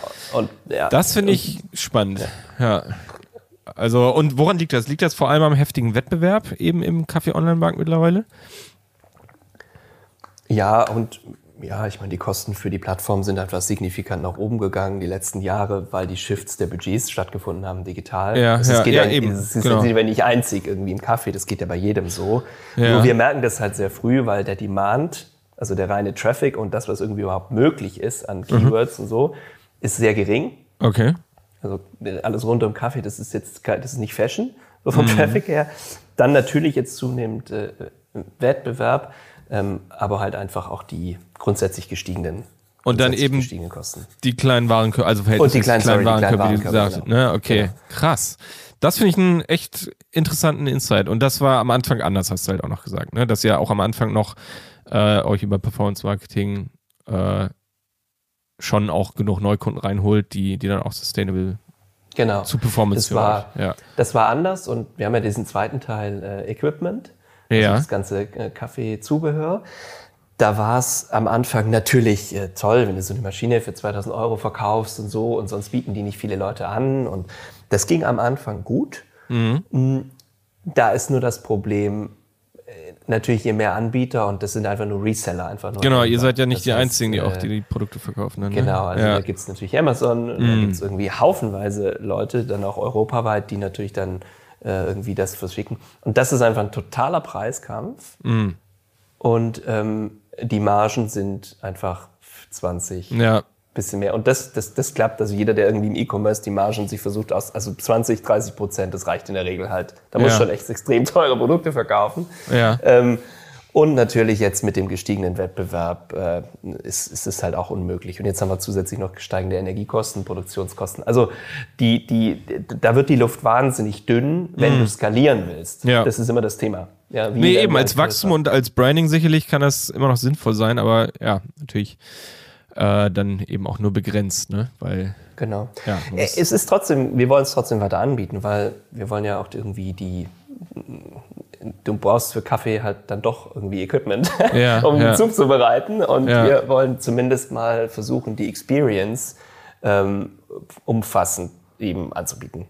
ihr verkauft ja auch nicht alles an Zubehör, soweit ich weiß, ja, ist ja auch eine relativ ausgewählte, hochwertige ähm, Ja, Anzahl genau. an, an guten Geräten, so, ne? Oder Zubehör Genau. insgesamt. Ja. Genau. Spannend. Ähm, eben hast du noch zum Thema Social Media, da hast du ja speziell über Facebook in den Anfangszeiten oder in den Jahren, als ihr angefangen habt, gesprochen, dass das noch ein guter Hebel war. Und da hast du gesagt, aber jetzt nicht mehr. War das bezogen auf Facebook oder auf Social Media insgesamt für euch als Strategie? Nee, das ist vor allem Social, äh, so vor allem äh, Facebook Ah, okay, und, ja. und Instagram. Ähm, ansonsten machen wir gerade nicht viel. Ähm, und äh, die zwei sind, Hm, Sorry? ja, die zwei sind, äh, die sind einfach inzwischen zu, zu teuer für uns. Also für eine Skalierung zu teuer. Okay, aber die mit Influencern zusammen? Ja, das ist immer so eine Hassliebe. Okay. Also äh, ja, immer wieder. ja. Ähm, aber auch da das Thema Paid ähm, Ja.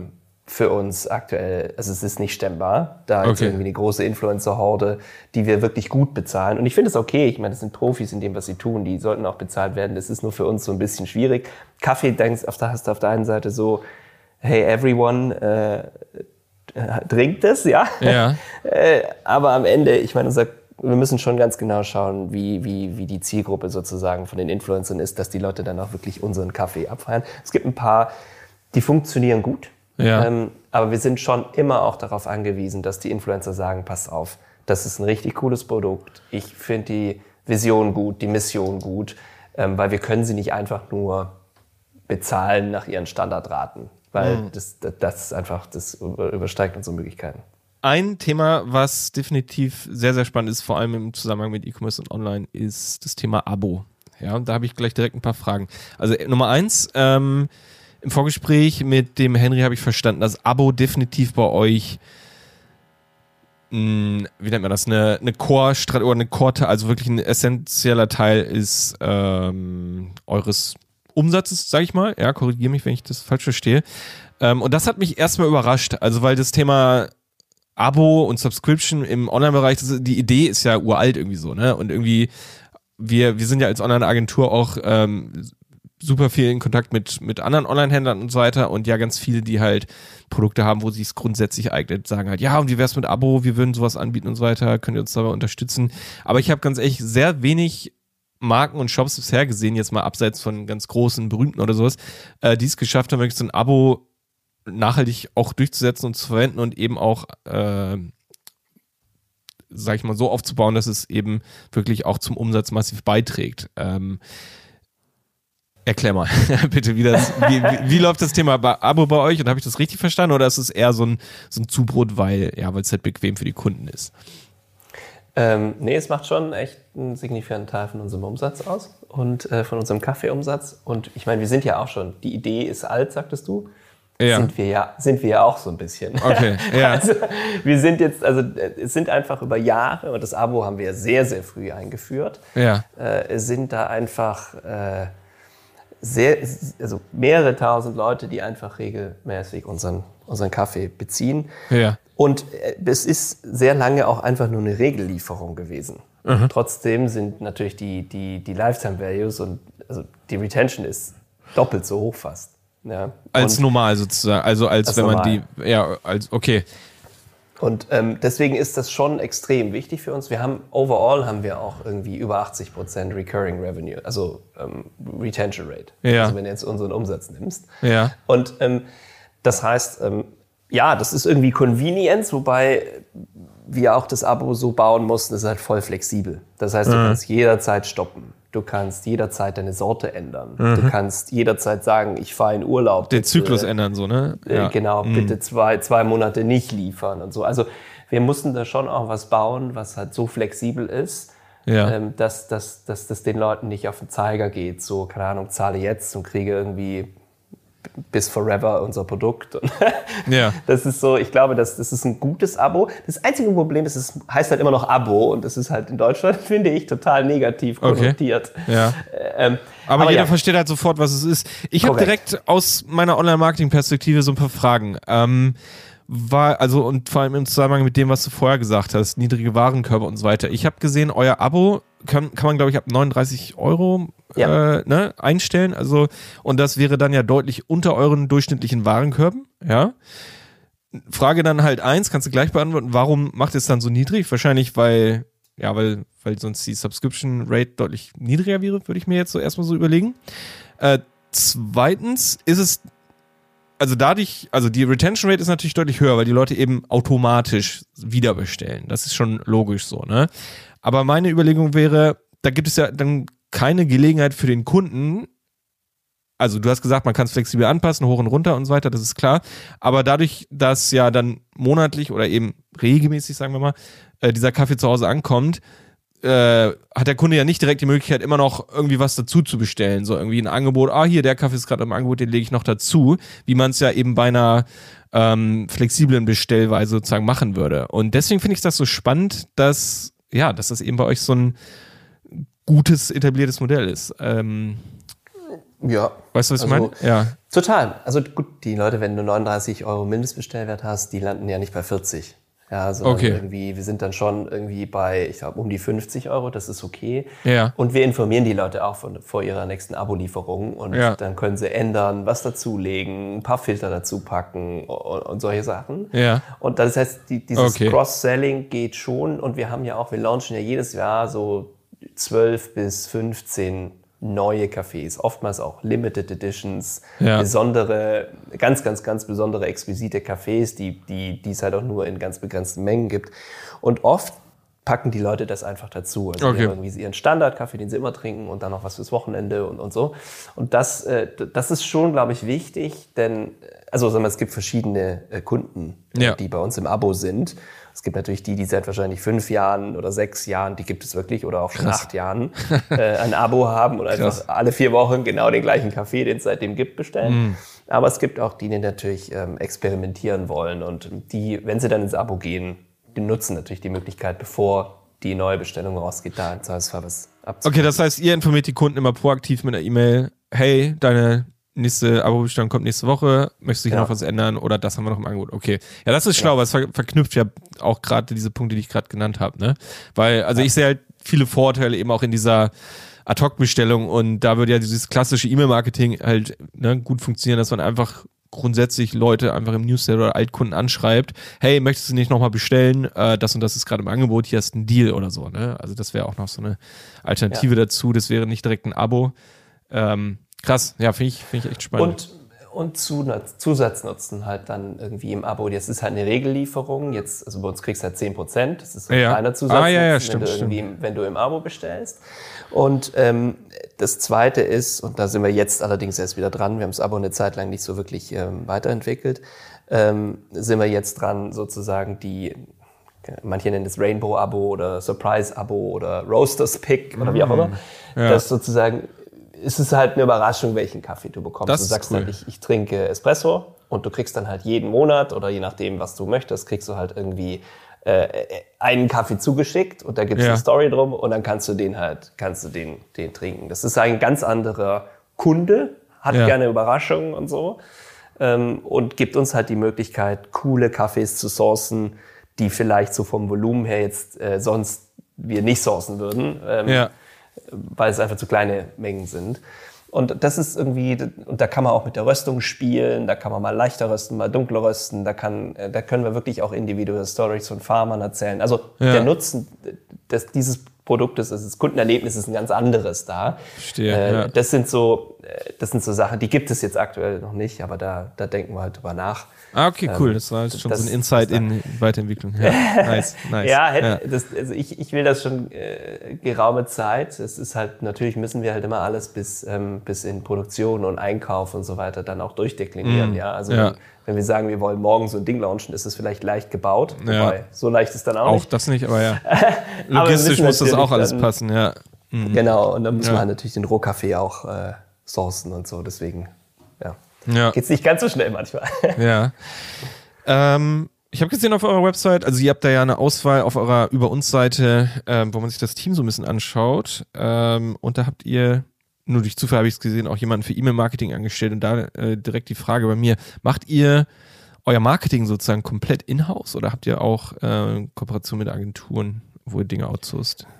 Also wir machen eigentlich alles in-house, operativ. Wir arbeiten jetzt gerade mit einer ähm, Brand-Marketing-Agentur für, und das, das haben wir jetzt gerade erst wieder angefangen, vor irgendwie zwei Monaten, das mit, äh, mit einer Brand-Agentur arbeiten, die sich vor allem das Packaging nochmal vornimmt und unser Messaging nochmal vornimmt. Ich habe gesagt, es ist für uns immer schwer, äh, rüberzubringen, dass wir mehr machen als andere und wir haben schon damit zu kämpfen, dass, äh, also sag mal, wenn wir zurückgehen, zehn Jahre, mhm. da war dieses Thema ein Euro pro Kilo Spende, Social Business, wow, da ist eine Firma, die gibt was zurück. Ja. Ganz ehrlich, es war halt nicht da. Ja, ja. Und heute ist es halt so, ob das jetzt nur ein Anstrich einfach nur nach außen ist, wie es wirklich wahrscheinlich oft ist, oder nicht.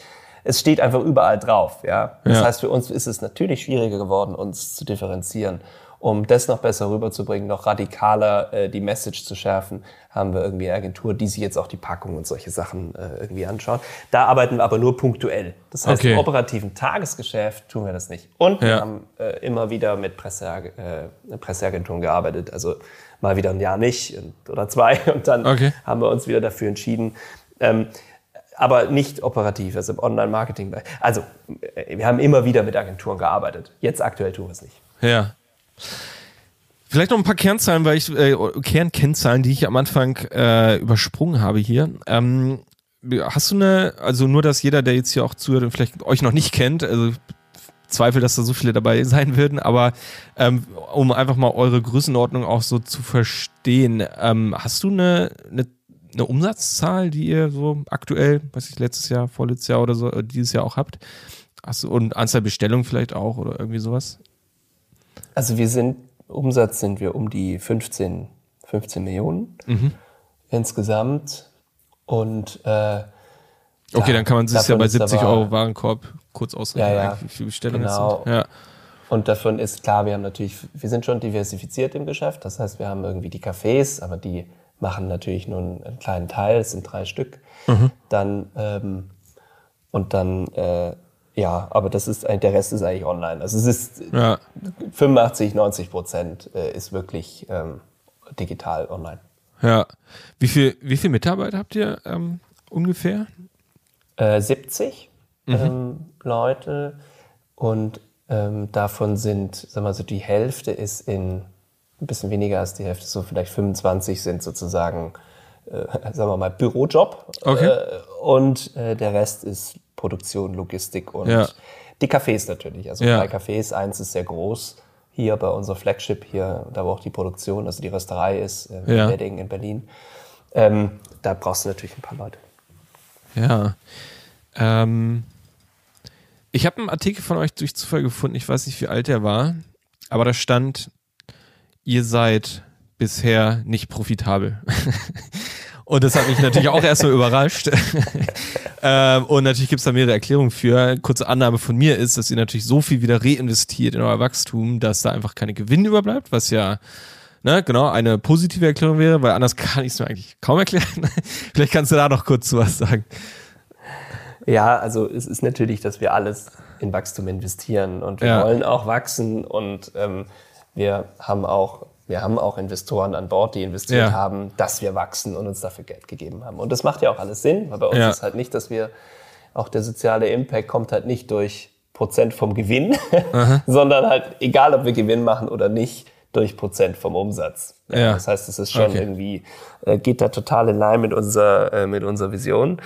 Ähm, aber ja, wir sind, äh, wir versuchen halt einfach immer weiterzuentwickeln, Geld auszugeben, Neukunden zu akquirieren und so weiter, um halt schlicht ähm, ja, irgendwann mal in eine Größenordnung zu kommen, wo wir, was weiß ich, eine Million Euro generieren an Spenden, zwei Millionen Euro. Denn das ist schon, also jetzt sind es ja vielleicht so knapp eine halbe Million pro Jahr, mhm. ähm, die wir einfach durch den Verkauf generieren, plus zusätzliche externe äh, Geldgeber. Ja. Ähm, die wir halt in den sozialen Impact stecken können. Ich glaube, wenn der nach oben geht, die nächsten Jahre, das ist halt unser Ziel. Deswegen wachsen wir weiter, investieren auch alles weiter. Okay, das heißt, ihr, also es stimmt, dass ihr unter auf dem Papier nicht profitabel seid in dem Sinne, aber eben bewusst wollt ihr das nicht sein, weil ihr komplett reinvestiert. Und ja. Genau. Ja. Und das ist halt so, wir sind immer so nah an der Null. Also wir verbrennen ja. jetzt auch nicht irgendwie irrsinnig viel, aber wir sind teilweise sind immer so phasenweise. Ja? Okay. Also wenn du ja. 20 Leute da mal einstellst, jetzt sind wir gerade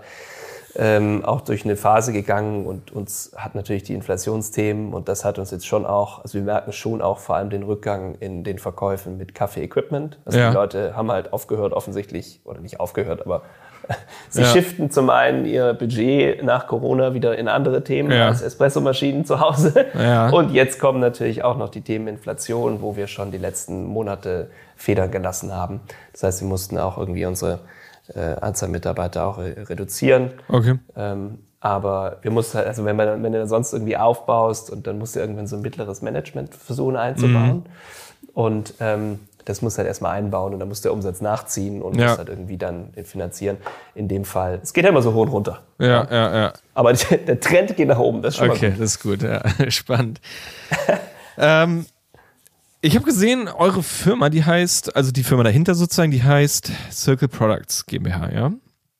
Und da habe ich mir auch gerade im Gespräch die Frage gestellt, ähm, auch vorhin habe ich ja kurz gefragt, so, okay, zentral ist bei euch eben, ähm, eben dieser soziale Nutzung und äh, soziale Nutzen ähm, und äh, die Mission, die du ja, die wir, über die wir gesprochen haben. Und da habe ich mir überlegt, so, okay, wenn das eigentlich der zentrale Teil von eurer DNA ist, ähm, wäre dann nicht diese Idee auch auf andere Produkte übertragbar, die, sag ich mal, ja, ähnliche Probleme in den Herkunftsländern, in den Produktionsländern haben wie Kaffee. Ähm, mir fallen da natürlich offensichtlich irgendwie vielleicht Tee oder Schokolade ein, aber man könnte es ja vielleicht sogar noch weiterdenken in andere Produkte, die in diesen Ländern produziert werden. Ähm, ist das eventuell für die Zukunft geplant oder hattet ihr auch schon mal die Idee? Ähm, ja, das ist auch der Grund für den Namen, ehrlich gesagt. Ah, spannend, okay. Äh, Also äh, T-Circle oder keine Ahnung, andere Sachen, die man sich da ausdenken kann.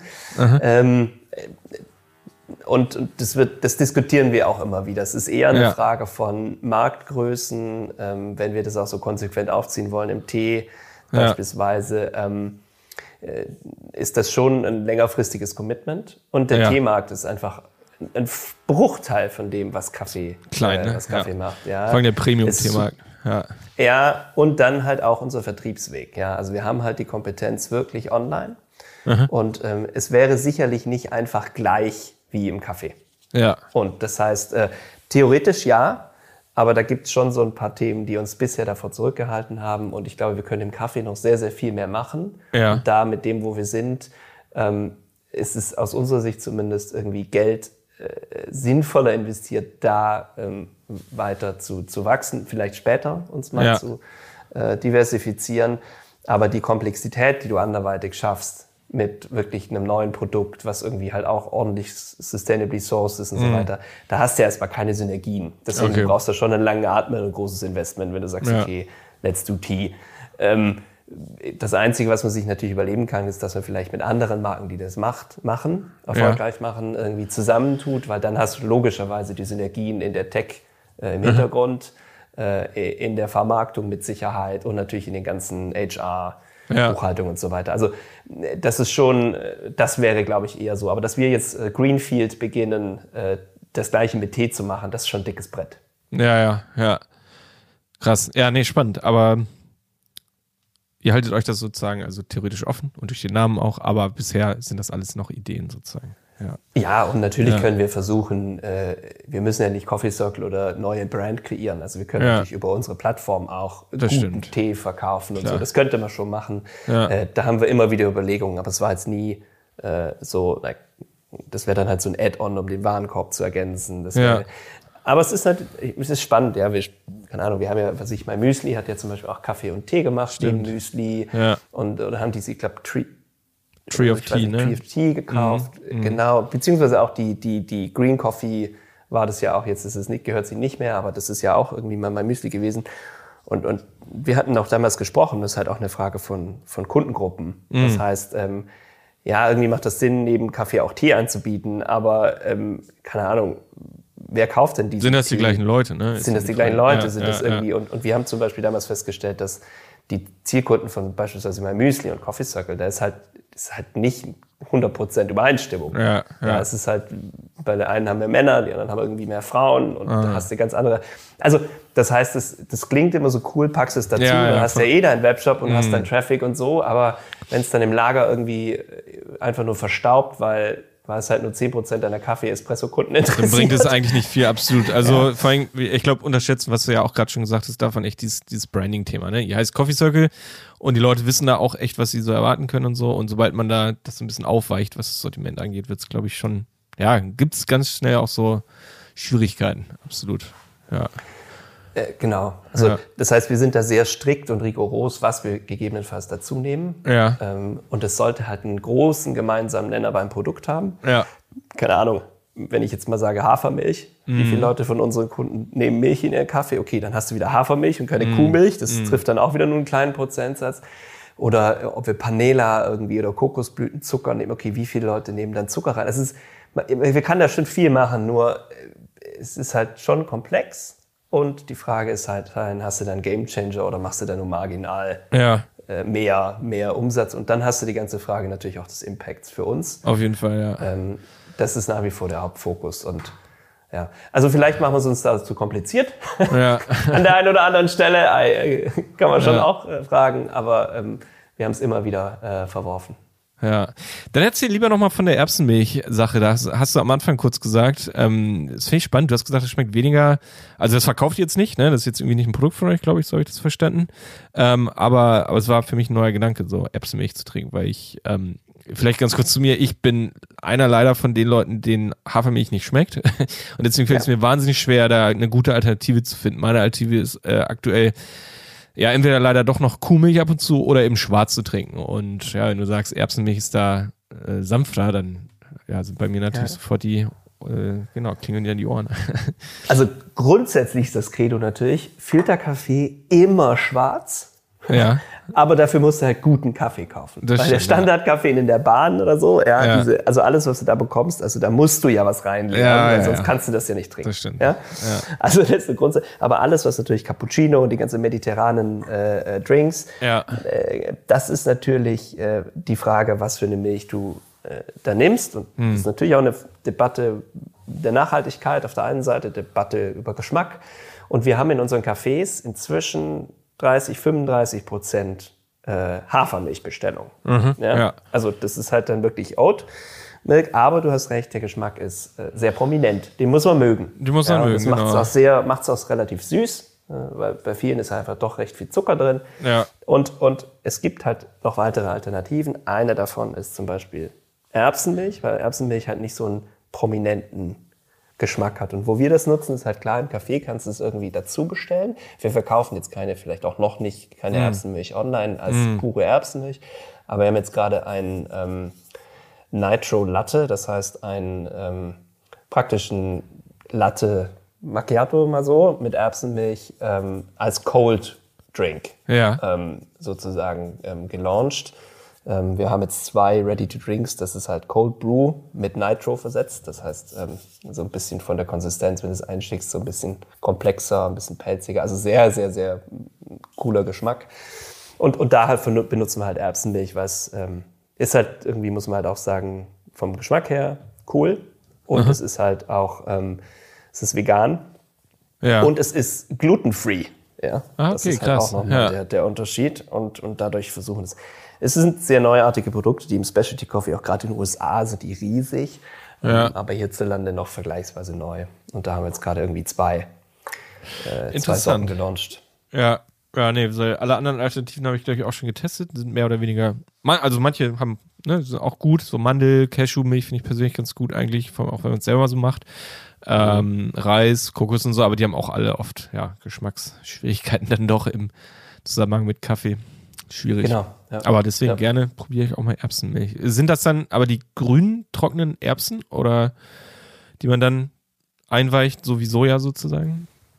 Da bin ich also den okay. Prozess, ehrlich gesagt, okay. nicht wahnsinnig informiert. Weil häufig ist das ja ein einfacher nicht. Prozess, ne? Einweichen, äh, mixen und genau mit was mischen eigentlich. Das ist ja häufig so. Genau, bei Oat, ja. bei Oat das Einzige, wo ich bei Hafermilch weiß, nicht so grob, aber ja. Erbsenmilch ähm, Du hast okay. eigentlich recht, aber es ist ja noch neu, muss ich ja. noch lernen.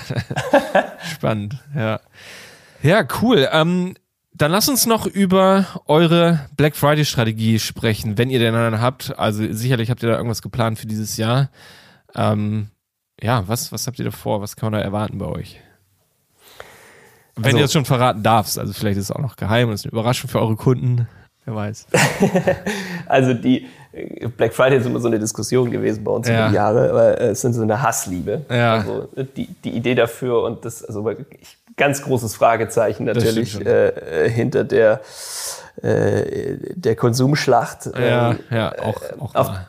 Äh, auf der anderen Seite, ähm, was auch klar ist, ist, viele Leute gehen halt an diesem Tag online mhm. ähm, äh, um, und versuchen da ihr Weihnachtsshopping zu machen und natürlich können wir uns dem nicht verschließen. Wir hatten zwei Jahre, wo wir gesagt haben, wir verkaufen am Black Friday nur Black Products. Okay. Aber äh, ist zwar cool, manche, manchmal haben wir auch schon diskutiert, den Shop einfach zuzumachen, aus Protest. Ja. Aber irgendwie, das ist auch nicht sinnvoll. Denn Produkte werden meine, teurer an dem Tag.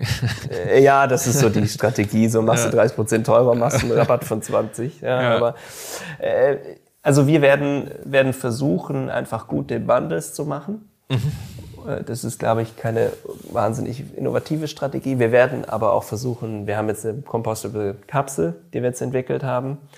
Ähm, Also wirklich äh, abbaubare Kapsel und da kommt sozusagen das erste, erste, die ersten Sorten sind dann ready und wir werden versuchen, da sehr viel ähm, drauf zu fokussieren. Das heißt einfach ein neues Produkt. Das bedeutet auch für uns neue Zielkunden, weil neues Kundensegment, weil aktuell haben wir ja keine Kapsel. Ja. Und, hier, und das heißt, Kapselkunden kaufen bei uns gerade gar nicht. Ja. Das werden versuchen zu lancieren rund den Black Friday, einfach nur um die Chance zu nutzen, möglichst viele Neukunden zu haben und dann halt schnell irgendwie das Produkt zu, äh, zu etablieren.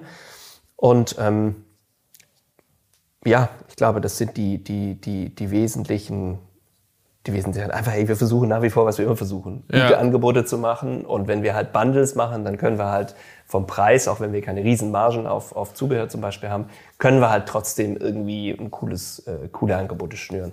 Ich denke, dass, dass wir, und wir launchen einen, jedes Jahr eigentlich an Weihnachten so eine Art Christmas Coffee. Und äh, den werden natürlich dann auch rund um den Black Friday dann lancieren und, und das wird auf jeden Fall ein cooles Angebot sein. Denn Ja. Äh, was natürlich für uns immer so das Ding ist, wenn wir Kaffee wollen wir eigentlich nicht wirklich rabattieren, Ja. weil es ist irgendwie auch das wertig, wertige Produkt und wir müssen da auch irgendwie, der Preis ist jetzt nicht so hoch, weil wir, äh, weil wir wahnsinnig viel äh, Geld damit verdienen wollen, sondern Ja. auch hohe Inputkosten haben.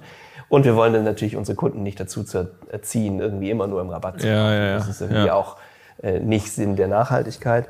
Das heißt, äh, weil es auch ein Verbrauchsprodukt ist, wenn wir sagen Black Friday, Ja. Mhm. minus 50 Prozent auf alles, ja, dann wird der Black Friday sicher hammerstark werden, aber die Leute werden danach halt einfach Dann gibt es halt einen weniger Kaffee. Dip. Das heißt, ja, ja. direkte Rabatte auf Kaffee äh, sind bei uns ganz rar gesät. Okay.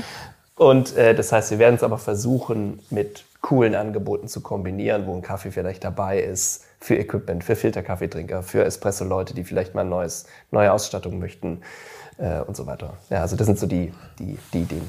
Spannend. Ja, nee, ist ja auch cool. Also finde ich auch innovativ eigentlich. Also, weil klar, Rabatte kann jeder machen, aber das ja, ist ja auch so, wenn einem nichts anderes anfällt, macht man Rabatt einen Wer es Rabatt nicht auf weiß, alles. Ne? geht über den Preis. ja, genau, das ist es. Nee, also ich denke, das ist schon eine Herausforderung, dass man da ein bisschen innovativer denkt. Ähm, und ich gehe absolut mit bei dem, was du gesagt hast. Also ist halt absolut auch Nachteile, wenn man genau einen Dip nach dem Black Friday und so weiter. Und ja, eben auch dieses Problem vielleicht sogar vorher, weil die Leute warten, okay, am Black Friday wird es günstiger, also kaufe ich jetzt erstmal nicht. Also das ist äh, auf jeden Fall umstritten, aber deswegen finde ich insgesamt einfach spannend, also die Gedanken zu hören, so, ne, wie ihr dazu eingestellt seid und äh, ja, finde ich spannend. Das mit dem, Kap äh, mit dem Kapseln finde ich auch interessant. Also ähm, ein Produkt, was ich jetzt persönlich auch bisher komplett gemieden habe. Ich meine, ich habe keine Kapselmaschine, aber ich sehe absolut diesen Convenience-Nutzen, immer wenn ich irgendwo eine sehe. Manchmal so im Airbnb sieht man ja welche so, ne? Und da denke ich mir so, ah ja, ist ja schon super praktisch. Aber dann hast du halt auch immer diese Probleme, diese Alu-Dinger, die du dann direkt äh, wegschmeißen musst, einen Haufen Müll. Also es ist interessant, okay, dass ihr dann da jetzt auch, ähm, wie, wie heißt das, Compostable ähm, Kapseln, aus was sind die dann? Aus einfach Compostable wie heißt das, Kunststoff dann sozusagen? Oder? Das, da gibt es ganz verschiedene. Das werden wir dann aufbereiten und dann promoten, wenn wir rauskommen Okay, damit. Das okay. ist nämlich etwas, was noch niemand in Okay, Deutschland krass. hat. Ähm, diese Kapsel und wir haben echt eine Weile gebraucht, um, um da den richtigen Supplier zu finden. Spannend. Ja. Ähm, und es soll, und das, ich meine, ehrlich gesagt, ich habe gesagt, ich probiere das selber aus. weil- ja. Aber es soll wirklich in der Tat in wenigen Monaten auf dem Kompost abbaubar sein. Also viele sagen, es ist ja irgendwie recycelbar und Ja, dann heißt ja. es aber irgendwie Industrierecycling und keine Ahnung was. Ja. Ähm, ich bin ähm, ultra skeptisch äh, bei diesem Thema, Ja. weil einfach schon viel zu viel nachhaltige Kapseln über den Weg gelaufen sind, die einfach alles andere als nachhaltig sind. Ähm, und freue mich aber deshalb umso mehr drauf, dass wir das jetzt irgendwie anbieten können. Ich meine, es ist in Deutschland immer noch so, ich glaube, 14 Prozent des Marktes. Krass. Es ist, ist auch nicht, es ist auch, es, ja, ich finde es krass. Ich dachte irgendwann irgendwie, das ist mehr und es steigt auch massiv an, aber Kapseln ist jetzt kein, kein Markt, der irrsinnig steigt. Aber Kapseln sind 14% vom Kaffeemarkt? Nee. Meines Wissens ja. Wow. Auf jeden Fall Abgefahren. äh, über 10. Ja. Ich hatte irgendwo gesehen, Instant-Kaffee ist halt ein relativ großer Anteil im Vergleich zu Brühkaffee, aber ähm, das, ja. Also Kaffee insgesamt, Ja, ja, also Instant Ja. sind, glaube ich, zweieinhalb Milliarden Marktwert und Ja. Kaffee, Kaffeebohne Ja. sind äh, vier Milliarden oder gemahlen. ah, Ähm, aber Instant ist, ist ein mega spannender Markt, finde ich, weil er aktuell halt mehr als 50 Prozent wird halt im Discounter verkauft und die Qualität ist halt eine, also Ja. es schmeckt einfach nicht. Ja? Ja. Schmeckt halt, schmeckt halt wie Instant-Kaffee. ja, ja. Und das geht aber anders. Und wir haben jetzt auch einen Supplier gefunden. Das kommt das nächste, was kommen wird. Äh, Instant-Kaffee, der aber halt auch schmeckt wie diese Specialty-Kaffees, die du bei uns kaufen kannst. Einfach zum Reinrühren. Genau. Also und so das ungefähr. geht. Ja. Und da gibt's verschiedene Prozesse.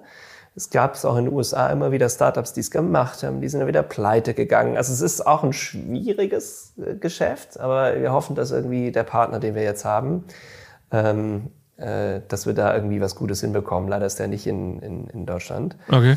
Ähm, aber das wäre für uns schon auch nochmal ein Use Case, wo wir sagen, ähm, das ist spannend für, für weitere Kundensegmente. Also du hast natürlich nat klassisch die Hotellerie und so weiter, aber die werden weiterhin auf den Preis schauen. Aber du hast natürlich auch, keine Ahnung, bist du Outdoor, bist du Wandern, bist diese Single Surf, wie es irgendwie heißt. Ja. Also dass, dass du halt auch ähm, den Instant nicht nur in dieser klassischen Instant-Glas wie, Ja, wie Nescafé, sondern dass du ihn halt auch in kleinen Portionen hast. Und dann hast du, kannst es natürlich cool mitnehmen, kannst überall aufbrühen und so. Und wenn wir das in ein gewisses Volumen bekommen, mag das auch wieder was sein, wo wir, wo wir halt andere Vertriebskanäle dann mit bedienen können. Also wenn du es dann auch mal ins Glas packst. Ja. Ich finde das cool, ähm, äh, einfach nur, weil es, aber nur wenn es ein richtig geiles Produkt ist. Ja. Das ist irgendwie für uns schon wichtig. Und dann äh, werden wir wahrscheinlich auch versuchen, Deutschland ist natürlich der eine Markt, aber es gibt Länder wie UK, die kommen halt irgendwie aus dem Instant. Also Ja. halt, der In Instant ist halt irgendwie der Markt größer als irgendwie alles andere. Okay. Und Krass. ich glaube, das, das, das sind Kategorien, die sind spannend. Und ich glaube, da wird sich was verändern, denn da gibt es einfach keine Innovationen außer, keine Ahnung, Instant mit Milk schon drin im Powder und so. Also es sind einfach, Ja, ja. Es sind, wir haben große Player, die den Kaffeemarkt halt seit Dekaden Ja. äh, dominieren. Das sind zwei Handvoll maximal. Und den wollt ihr ein bisschen disrupten. Und ich glaube, mit guten Produkten kommt man da halt am Supermarkt vorbei natürlich. Ja, Irgendwie Gibt, da gibt es schon einiges, was, äh, was Spaß macht. Ja, spannend. Ja, cool.